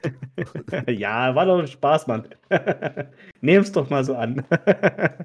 ja, gut, dann starten wir rein. First Day Night Game. Interessantes Matchup, wie ich finde. Ich würde gleich mal direkt anfangen. Seattle Seahawks zu Gast in AT&T Stadium zu Dallas bei den Cowboys. Ja, also ich, ich tippe natürlich prinzipiell auf das Heimteam, auf die Dallas Cowboys, aber sehr interessantes Matchup, gerade weil die Seahawks jetzt so ein bisschen auf dem absteigenden Ast sind, gegen die Rams verloren. Äh, die Woche auch verloren. Ich habe jetzt nur die vergessen, gegen wen. Ähm, Junge, wir haben das Spiel gesehen. Gegen die Niners ah, natürlich gegen die San Francisco 49ers. Naja, äh, du, mein Kopf ist Und du so, willst, und du, so und du willst ein Tippspiel gewinnen, ja? Alter. Und ich, will, na, ich muss ja Gott sei Dank nur die aktuelle Woche, nicht die vergangene Woche tippen. Weil da wäre ich letzter. Der in meinem Kopf ist gerade Gemüse, viel auf Arbeit zu tun. Alles gut. Hast du ja auch. Ähm, oder ihr ja auch. Nee, ab, gesagt, bei den Seahawks, da, es ist eigentlich jetzt so das letzte Spiel, was du verlieren darfst, wenn du um die Playoffs mitspielen willst, weiterhin. Ansonsten sind die Playoffs da wirklich sehr, sehr arg in Gefahr. Das hätte ich nicht gedacht, dass die Seahawks nochmal einbrechen diese Saison, weil die sahen echt solide aus. Ich tippe auf die Cowboys, Jan.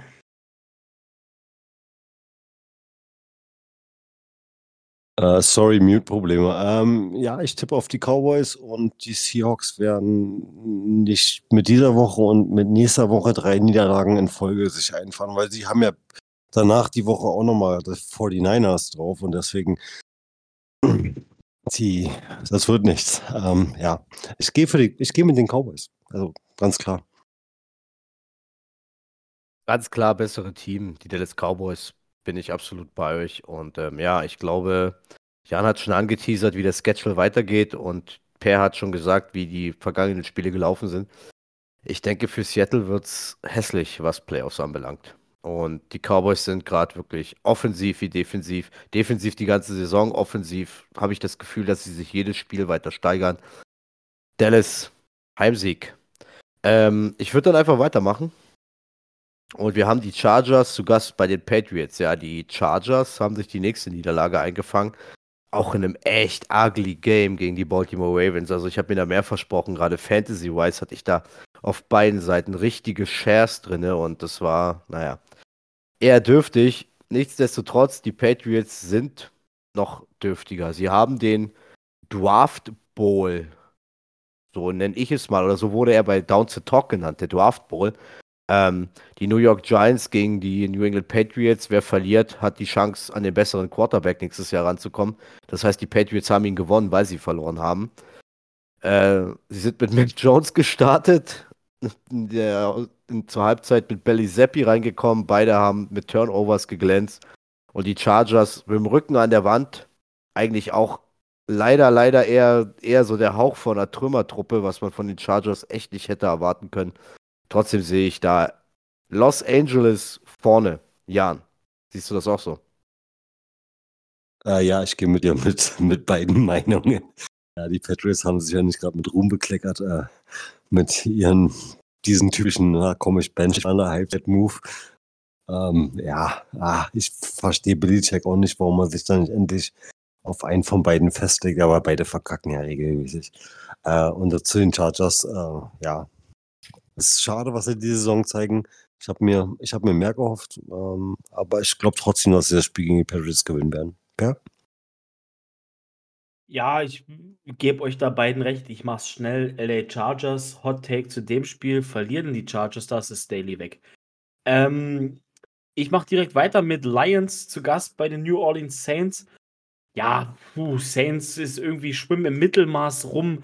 Die, die NFC South extrem schlecht, wie zu erwarten. Da, da betteln sie sich wieder, wer, also sie spielen mehr Unterbieten als Überbieten, so wie letztes Jahr. Ähm, ich gehe auf Detroit, das wird auch ein Bounceback-Game. Und Dan Campbell wird den Jungs schon eine ungemütliche Woche gemacht haben. Jan, direkt wieder zu dir den Ball.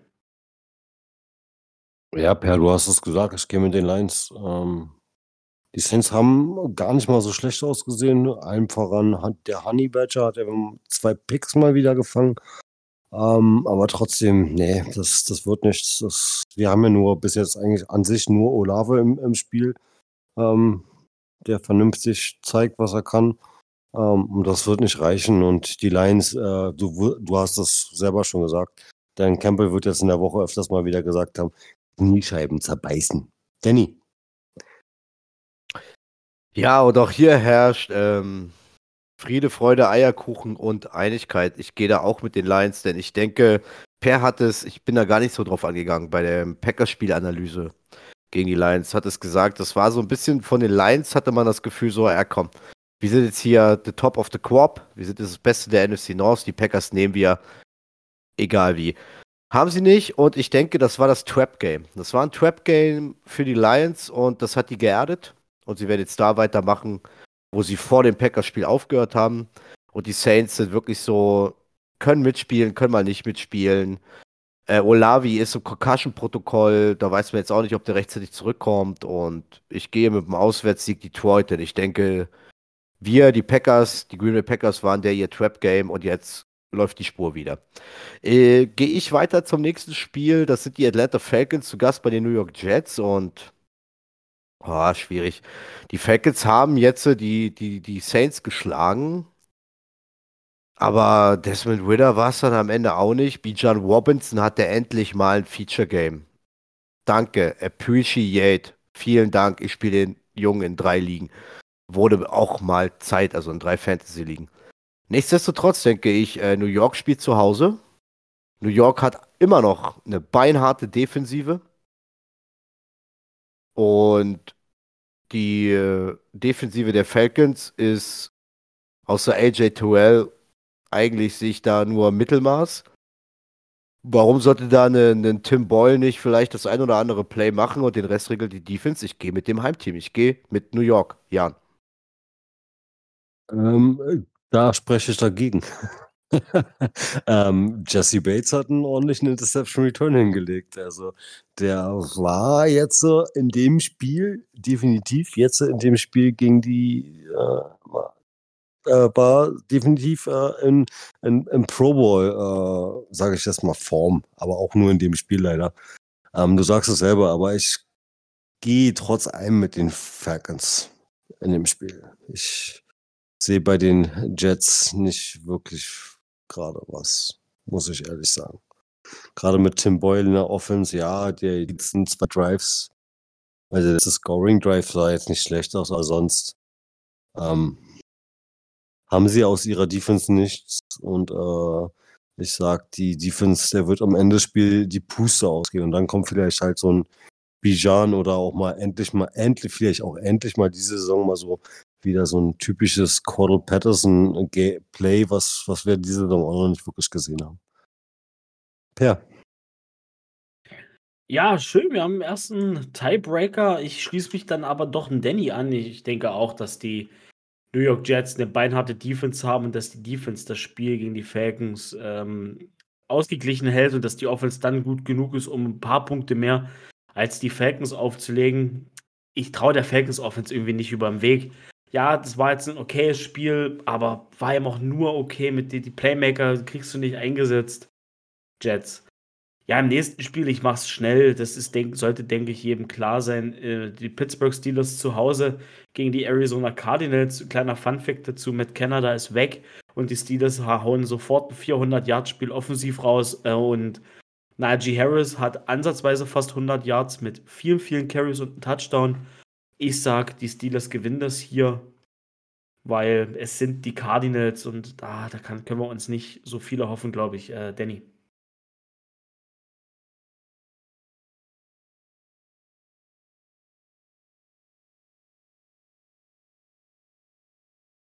Also Danny mutet sich anscheinend nicht gerade. Ja, dann mach Ähm, du mal weiter mit Cardinals ähm, gegen Steelers.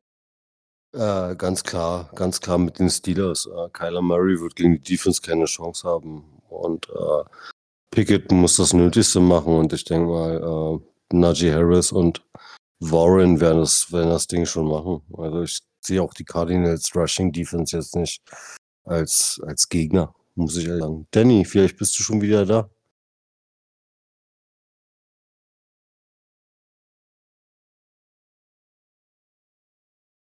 Nee, Danny ist irgendwie weg. Also ich, ich höre ihn nicht mehr. Ja, Danny ist weg, ich höre ihn auch nicht, aber dann machen wir weiter und reichen Dannys Tipp dann gleich nach, wenn er wieder da ist und machen mit dem Hallo, hallo, hallo, hallo, was habe ich Ja, ja, da verpasst? ist er, da ist er. Wir sind bei ich- Cardinals gegen Pittsburgh Steelers und haben schon zweimal deine Meinung haben wollen, dann jetzt beim dritten Mal. Oh, sorry, sorry, aber ich war gerade wirklich, äh, ja, ich, ich musste weg. Ähm, Kein Problem. äh, was habt ihr getippt? Sagt mir nur, was ihr getippt habt. Zweimal Steelers. Zweimal Steelers, ja, dann ähm, will ich da jetzt gar nichts ausführen, ohne zu wissen, was ihr gesagt habt. Äh, ich sag dreimal Steelers. Und machen wir weiter. Äh, die Colts zu Gast bei den Titans. Ja, irgendwo gefühlt ein bisschen schwierig, wobei ich sagen muss, die Colts sind on track. Äh, Gerade offensiv, ich sag mal, Minshew glänzt nicht, aber Minshew hat den, hat den Support. Also, ich mache mir jetzt auch keine Sorgen, dass äh, Jonathan Taylor haben wir vergessen. Der hat, äh, muss am Daumen operiert werden. Hattest du Jonathan Taylor im Interview? Nee, danke, das fiel mir auch gerade ein, als du es gesagt Ja. hast. Äh, Ja, ja. Ähm, und trotz, trotzdem Ausfall von Jonathan Taylor hat ja schon davor bewiesen, dass Zach Moss in dieser Offense irgendwie liefern kann. Ähm, Michael Pittman hat ein Monsterjahr, das ohne Richard, also ich denke nur an das letzte Jahr mit diesem Quarterback-Wechsel mit äh, Matt Ryan, wo jeder dachte, oh jetzt, jetzt dreht Michael Pittman richtig frei und, und dieses Jahr mega geil, Rookie Josh, Josh Downs, mega geil. Ähm, könnte ein enges Spiel, könnte ein knappes Spiel werden, aber ich gehe hier äh, mit den Colts und die AFC South bleibt dann weiterhin spannend, abgesehen für die Titans natürlich. Jan. Ähm, ich halte dagegen. ähm, ich denke mir, dass das Spiel äh, jetzt mal endlich wieder für Derrick Henry Zeit wird und äh, dass er mal wieder ein bisschen zeigt, gerade wenn der vermeintlich zweitbeste AFC Running Back äh, gerade dann verletzt ist mit JT. Ähm, obwohl ich gerne dieses Running Back Duell gerne auf dem, auf dem Feld so gesehen hätte. Ähm, ja, die, die Offense von den Coles mit unter anderem mit dem, mit dem Swagger, der, der verteilt schon echt gut. Das, das gefällt mir. Ähm, aber ich glaube, das wird jetzt vielleicht mal wieder ein Spiel, wo Levis vielleicht ein bisschen, ah, ein bisschen was zeigen muss. Langsam auch mal. Er hat ja sich in dem anderen Game davor auch schon wieder den einen oder anderen Fehler erlaubt. Ähm, ich glaube, die Titans werden es machen. Also jetzt mal, bevor äh, Per reinspringt, Jan. Echt. Dass du gegen den Swagger tippst, erschüttert gerade mein Weltbild. Das erschüttert gerade absolut mein Weltbild, dass Ja, du sorry, gegen deinen sorry. Swagger tippst. Jan, Sorry, aber sorry, aber ich, bin zutiefst enttäuscht. ich, ich, ich muss sagen, ich bin von Derrick Henry diese Saison so ein bisschen enttäuscht. Deswegen, der, der muss auch mal wieder so ein Spiel haben, so weißt du, von wegen, äh, ich schick dich mal auf die Hafenrundfahrt. Ich zeig dir, wer der King ist. Und ich hab, weiß nicht, ich habe das Gefühl, er, er, er macht's.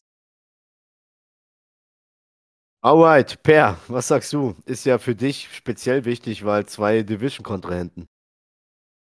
Auf jeden Fall und ich schließe mich dir an, Danny. Äh, die Indianapolis Colts werden das Spiel gegen die Tennessee Titans gewinnen. Ich traue es einfach der Titans Offense nicht zu gegen die Colts Defense. Ich weiß es nicht, warum, aber die, irgendwie die Titans dieses Jahr ist auch der Wurm drin. Äh, ja, die AFC bleibt spannend, dann zumindest im Battle um Platz 2. Titans verlieren, Colts gewinnen. Ich mache weiter mit Dolphins zu Gast im FedEx Field bei Washington, bei den Commanders. Ähm, ja, ich mach's kurz. Die Commanders sind die Commanders. Die werden, denke ich, dieses Jahr nicht mehr viele Spiele gewinnen. Die Dolphins sind die Dolphins, das schnellste Team der NFL.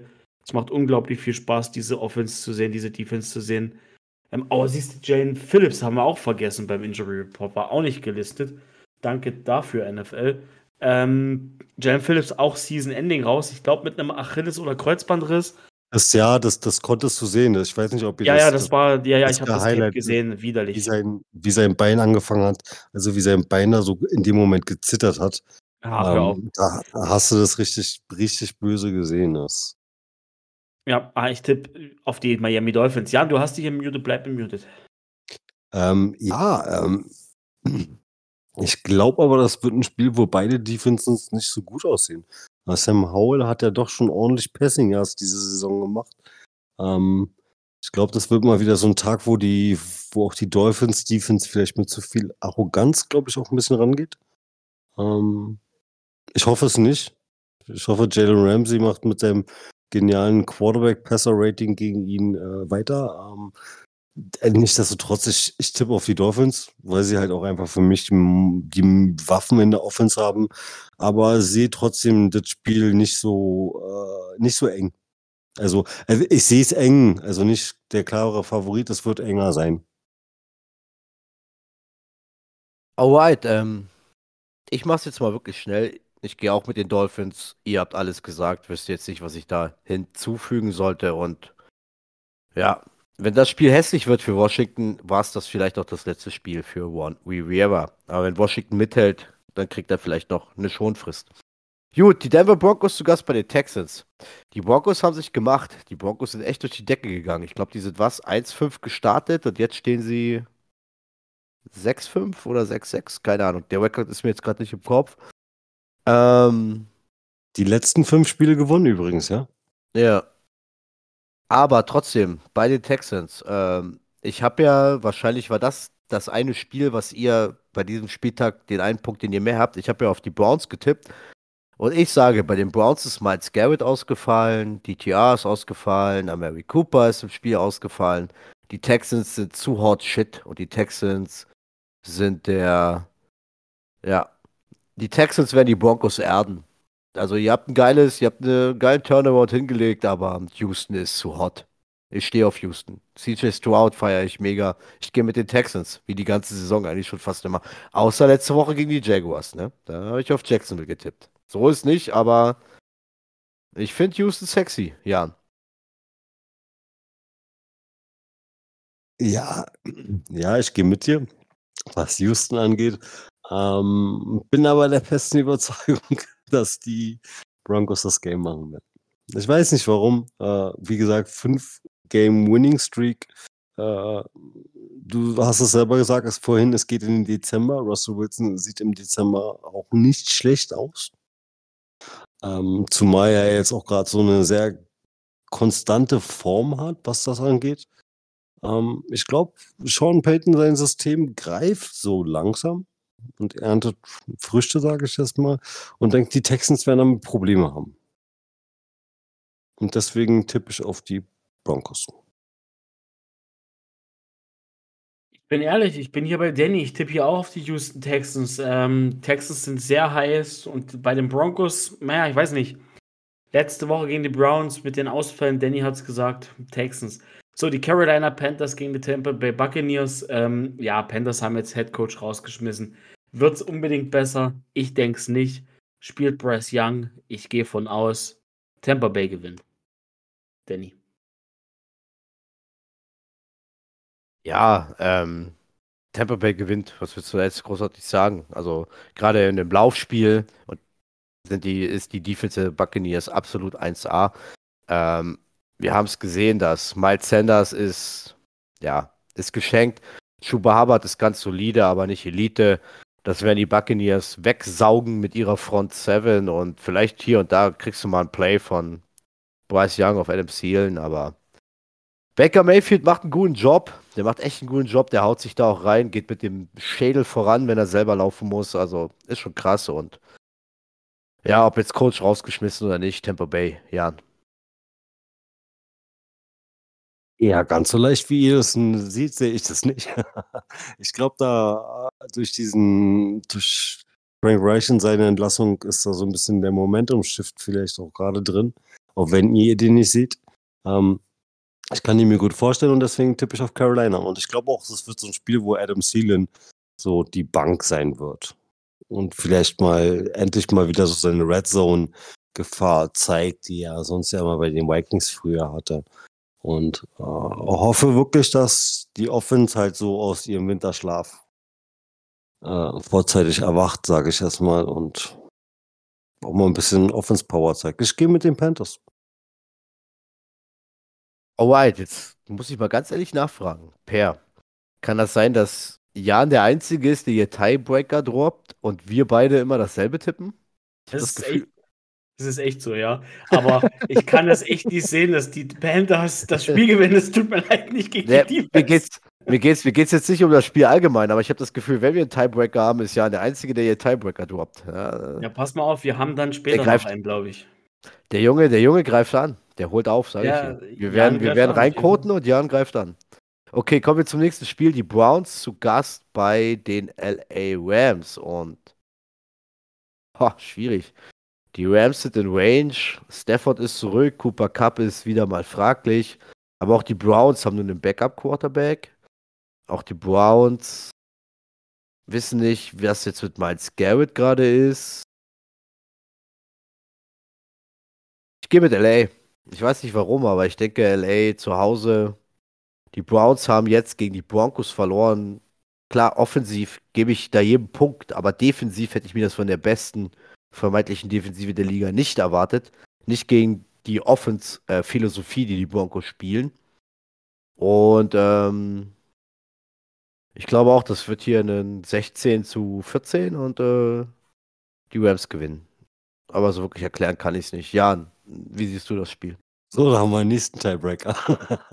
ich gehe mit den Browns. ich glaube, das war für die Defense der einmalige Ausrutscher. Ich glaube, die werden die Saison auch als, als First Seed Defense, sage ich jetzt mal, beenden. Also mit ihrer Defense. Ich glaube, es war, das war für die dieses sogenannte, sage ich jetzt mal, Trap Game vielleicht, wenn man es so nehmen will, ähm, dass sie sich da so vernaschen lassen haben von den Broncos. Ob es jetzt wirklich nur an Miles Garrett's Abwesenheit dann lag, hm, weiß ich nicht. Ähm, aber äh, ich gehe, auch wenn äh, Stafford zurück ist, kann auch sein, dass Stafford mal wieder so einen Tag hat, wo er einfach vier Picks wirft, wo du denkst, okay, warum wirfst du da überhaupt hin? Aber ist okay.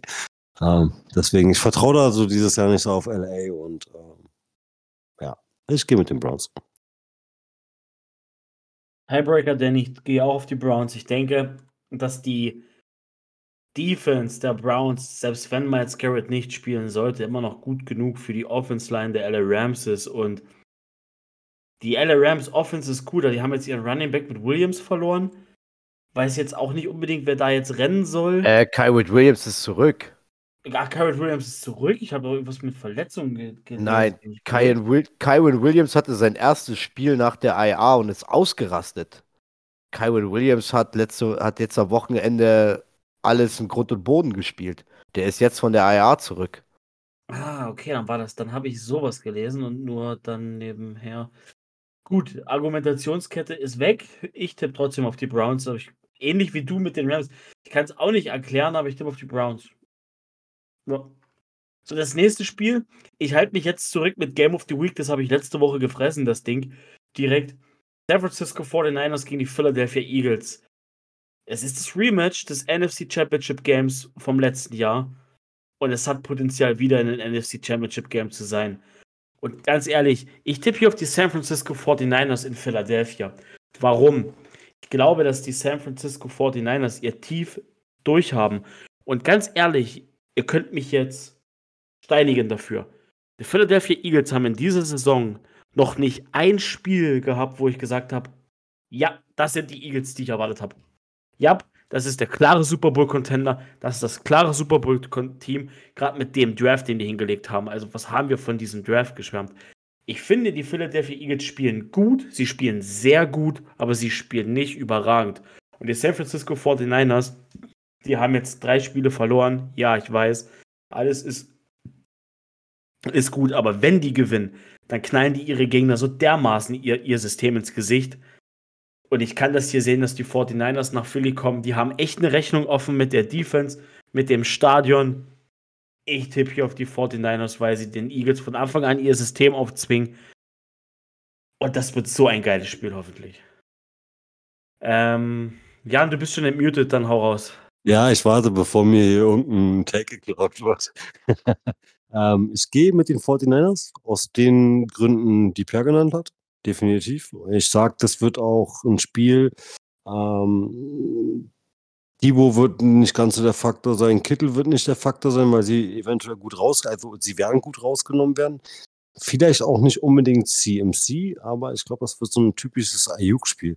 Ähm, Nichtsdestotrotz wird das Meme endlich enden, dass Zach Wilson der only Quarterback ist, der dieses Jahr äh, bis jetzt, die, also Stand jetzt, die Eagles äh, die, die einzige Niederlage zugefügt haben. Ich glaube, das wird, das wird enden, das Meme. Ähm, Weil es für mich halt wirklich, es ist ein, für mich das künftige NFC Championship Game und der wieder der vorgezogene Super, Super Bowl, sage ich jetzt mal. Also so, das war einfach letztes Jahr auch schon so. Ähm, das sind die beiden stärksten Teams, trotz allem, auch wenn die Philadelphia Eagles nicht so, nicht so ähm, krass überzeugend sind, aber hey, komm, sie haben trotzdem nur eine Niederlage bis jetzt. Auch wenn sie ihre Spiele nur eng gewinnen, dann ist es halt auch manchmal so, aber a win is a win und Ende der Saison zählen nun mal die Siege, um in die Playoffs zu kommen und ja. Aber nichtsdestotrotz sage ich, die 49ers gewinnen das Spiel. Shanahan wird sich schon wieder irgendwas pfiffiges, eiergeiermäßiges aussuchen. Gut, ihr Lieben. Dann haben wir den nächsten Tiebreaker. Denn ich gehe hier mit Philly. Aus folgenden Gründen. Äh, Philly steht 10-1, ihr habt recht. Äh, Phillys Spiele sind eng. Aber was Philly hat, ist absolute Attitude. Und das haben die letzten zwei Spiele bewiesen. Sie haben zur Halbzeit gegen Kansas City mit 17 zu 7 zurückgelegen. Sie haben hart letzte, jetzt das Wochenende gegen die Buffalo Bills zur Halbzeit zurückgelegen. Und sie kommt zurück. Sie zeigen Effort. Sie zeigen Effort, sie lassen sich, lass die Niners führen. Lass die Niners kommen, lass die Niners was aufzwingen. Aber Philly wird nicht, wird nicht aufgeben. Alleine schon nicht zu Hause, wo die Fan-Crowd äh, per, du kennst den Insider, die schmeißen mit allem und auch mit Batterien, ähm, wo sie doch die eigene Fanquad vor der Brust haben. So. Ich erinnere nur, dass ähm, bei dem, bei dem Field Goal zum Ausgleich, dass Philly überhaupt in die Overtime kommt, sitzen auf der Bank Jalen Hurts und Jason Kelsey. Und keiner freut sich. Keiner freut sich. Beide drehen sich um, nehmen ihre Akten und studieren, wie gewinnen wir jetzt diese scheiß Overtime. Philly spielt vielleicht nicht sexy dieses Jahr, aber ihr habt es auch angeteasert, Philly spielt effektiv und vor allem Philly liegt hinten. Und Philly scheißt drauf und Philly dreht Spiele. Gerade gegen Top-Teams wie Kansas City, wie gegen Buffalo. Und deshalb gehe ich mit Philadelphia. So, dann kommen wir zum nächsten Spiel. Sunday Night. Kansas City zu Gast bei den Packers.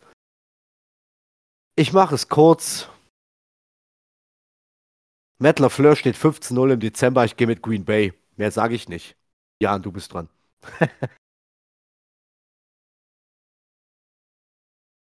Schwierig, schwierig, schwierig. Äh, da ja Kansas City auch im Dezember eine recht gute Bilanz hat. Ähm, unter Mahomes steht, unter Mahomes steht Kansas City 15-1. Wir stehen 15-0, ja? Also, come ja, on, come on. Ja ja. ja, ja, aber wir haben Jordan Love als Quarterback und nicht äh, Mahomes. Ähm, mm, mm, nein, ähm, es wird ein knappes Spiel. Ich hoffe, die Packers werden sich gut verkaufen. Aber ich gehe mit Kansas City. Kansas City wird das Spiel gewinnen. Gehe ich davon aus. Aber ich möchte nicht so viel drüber reden, weil es, es macht mich traurig, dass ich gegen Green Bay tippe. Ähm, ja. Das Ding ist folgendes. Mein Haken ist bei Kansas City drin. Jetzt habe ich die Packers Leistung in den letzten zwei Wochen gesehen die Chargers geschlagen, die Lions geschlagen und als Team aufgetreten. Und das muss der Sieg, und das, also das muss der Sieg, sag ich schon, das muss das Ding gegen die Chiefs sein. Du musst jetzt Team rauskommen, at Defense, du musst die Chiefs defensiv auf dein Niveau runterziehen und dann ist alles drin. Die Chiefs sind nicht das überheiße, krasse Team. Die haben auch Attitude. Klar gewinnen die auch Spiele. Klar gewinnen die auch Dreckspiele, Scheißspiele. Siehe gegen die Jaguars in Florida, als ich da war. Ja, das war zum Kotzen. Das ist aber ein Super Bowl-Champ, Mann. Die müssen diese Spiele gewinnen. Aber die Packers, mit der Packers Defense, mit der Packers Offense, in den letzten zwei Wochen, wenn die das schaffen, die Chiefs auf ihr Niveau zu ziehen, das meine ich jetzt noch nicht mal böse, wenn die einfach den Chiefs so ein paar Prozent wegnehmen und wenn die Travis Kelsey ruhig halten, so bei 50 Yards und einem Touchdown, sage ich mal, dann, dann ist das okay. Dann ist da was drin. Und ich tippe auf die Packers, weil die Crowd ziemlich laut ist. Mit Lambo ist kalt. So, kommen wir zum letzten Spiel. Monday Night Football. Primetime, Mann. Primetime. Oh, schwer, ich tue mich echt schwer. Wir sehen in, in, in Primetime, in Primetime Games die letzten Jahre nicht gut aus, in Cincinnati schon gar nicht. Und jetzt fehlt auch noch Joe Burrow. Was soll mir das über die Bengals sagen? Aber irgendwie habe ich das Gefühl, die Bengals doch eine Nummer zu groß sind. Oh, ich tu What? mich, sch- ich tu mich schwer, What? Alter. Ich tu mich Oh, nee, schwer. hier muss ich echt Wort rausknallen, Alter. Aber Ja, jetzt, wenn ich es jetzt, wenn ich's so sage, denke ich auch gerade an die Bengals Defense und ich denke mir so, die Bengals Defense ist auch echt nicht so geil wie die in den letzten zwei Jahren. Aber will ich auf die Jaguars tippen und dann. Ich tippe auf Jacksonville, lasst mich in Ruhe und danach gehe ich arbeiten. Mit einem Victory Tuesday. Okay, alles klar, dann mache ich gleich weiter, weil ich eh schon eingestiegen bin. Ähm, die Bengals mit einem Backup-Quarterback, der besser aussieht, als er vielleicht ist, aber nur, weil er halt eben auch Receiver hat, die einfach Elite sind. Ansonsten bleibt er ein Backup-Quarterback. Die Bengals Secondary ist nicht geil. Vielleicht die Front, aber die Secondary nicht und das sollte für Trevor Lawrence mit Kirk, mit Lawrence, mit Ingram und Co. einen also Minimum einen soliden Arbeitssieg erwarte ich mir hier. Definitiv. Alles andere sollte man sich dann in Jacksonville Fragen stellen, deshalb gehe ich hier easy mit Jaguars. Ja. Äh, ganz kurz, ganz kurz, Timeout. Ich habe gesagt in Cincinnati. Ich tippe klar auf die Jaguars und vergesst, was ich vorhin gelabert habe. Wir spielen zu Hause. Ja, und jetzt sagst du. so werdet ihr euch erst einig. Äh, ich tippe auf äh, meinen Clemson Jesus, sage ich das einfach. Und meine Frau hat gemeckert, dass der wieder so spät spielt, dass sie ihn nicht sehen kann. ja, ähm, nein, ich tippe ganz klar auf die Jacksonville Jaguars. Ja. Ich glaube, äh, Josh Allen wird äh, dem Sack-Leader-Rekord, Franchise-Rekord von den Jacksonville Jaguars wird da nä näher treten.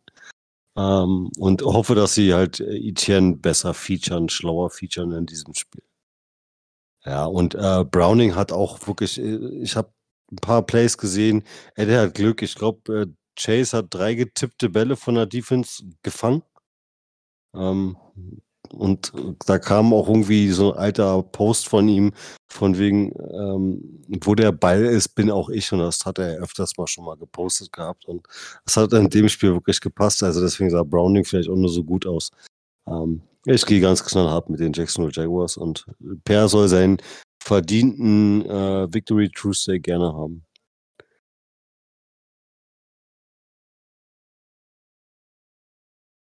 Gut, bevor jetzt wieder niemand weiß, wer sich zuerst mutet, dann mute ich mich und würde sagen, wir hatten eine Folge, endlich mal wieder zu dritt. Vielleicht wenige Spieltag-Takes, aber ich muss sagen, äh, durch diese Thanksgiving-Woche Woche ist ja auch so, du hast drei Spiele am Donnerstag, jetzt hast du mittlerweile auch noch eins am Freitag. Es ist schwer, sich da noch so schnell zurückerinnern. Ich hatte eine fantastische Woche, ein fantastisches Football-Wochenende. Dank euch beiden, die zu Gast waren, dank allen anderen Gästen, die da waren dank ähm, meiner Frau, die auch alles gegeben hat, damit dieses Thanksgiving mega geil sein kann. Ich danke allen, ich hatte super Spaß. Wir hatten noch einen Packers-Sieg. Ich hoffe, ihr hattet alles, alle leckeres Essen, leckeres alles und was auch immer. Und ich hoffe, ihr alle da draußen hattet ein geiles Football-Wochenende. Lasst uns das nächste Wochenende gehen. Lasst uns Spaß haben. Äh, Woche 13 übrigens knallt richtig hart rein mit Bye Weeks. Also Fantasy-wise auf jeden Fall. Ich glaube, da werde ich in der ein oder anderen Liga wahrscheinlich echt zu strugglen haben. Also passt auf, wir haben weniger Spiele, weil an Thanksgiving haben alle gespielt an dem Wochenende. Und ja, liebe Freunde, liebe Freundinnen da draußen, bleibt gesund, gehabt euch wohl, danke fürs Zuhören. Die an, anderen beiden Kollegen machen den Podcast zu hier. Ja, dann verabschiede ich mich mal als nächster. Ähm, Danny, ich danke dir für das geile Thanksgiving Day, äh, für den Thanksgiving Day Abend. Es war mal wie immer wieder wundervoll bei euch, auch mit deiner Frau ähm, und mit deinen netten Gästen. Es war sehr amüsant, ähm, vor allen Dingen auch dein, dein Truthahn. Und der Kuchen hat es mir wirklich angetan, das muss ich zugeben. Ich warte übrigens immer noch aufs Rezept, Danny. Ähm, ja, äh, Danny hat schon gesagt, das Wochenende war vollgepackt, äh, haben ja alle gespielt. Äh, ja, ich habe schon mitbekommen, Fantasy-wise mäßig. Äh, bei mir sind ganz schön viele Spieler in der Bye-Week. Ähm, ja. Ja, interessiert mich, glaube ich, nur in einer Liga. In den anderen beiden kann ich ruhig reinsneaken, äh, um so ein bisschen in der Draft-Order nach oben zu rutschen. Ähm, ja, ich hoffe, ihr hattet Spaß bei unserer knackigen, doch interessanten, sehr interessanten Folge. Ähm, und wir hören uns nächste Woche. Und damit mache ich es komplett. Ich danke euch beiden für diesen tollen Abend, für diese tolle Folge. Das hat richtig, richtig Spaß gemacht, zu dritt aufzunehmen. Thanksgiving, ihr habt beide gesagt, Thanksgiving war der Hammer. Auch dafür nochmal vielen Dank für die Einladung, vielen Dank für das Essen. Es war so ein geiler Abend mit tollen Gästen, mit tollen Menschen. Ich habe es echt genossen. Ich habe es genossen, dass die Packers gewonnen haben, weil das sorgt immer für gute Stimmung, auch bei mir. Weil man guckt halt einfach auf die Packers ein bisschen mehr, durch euch beide. Ja, und durch allen anderen da draußen. Diese Woche ist mein Kurs, mein Cleats. Nächste Woche werde ich euch sagen, was ich gemacht habe an dem Sonntag. Bis dahin wünsche ich euch nur das Beste. Bleibt gesund. Erkältung geht gerade rum. Also gesund bleiben wir alle. Ringehauen. Wir hören uns nächste Woche wieder. Haut rein.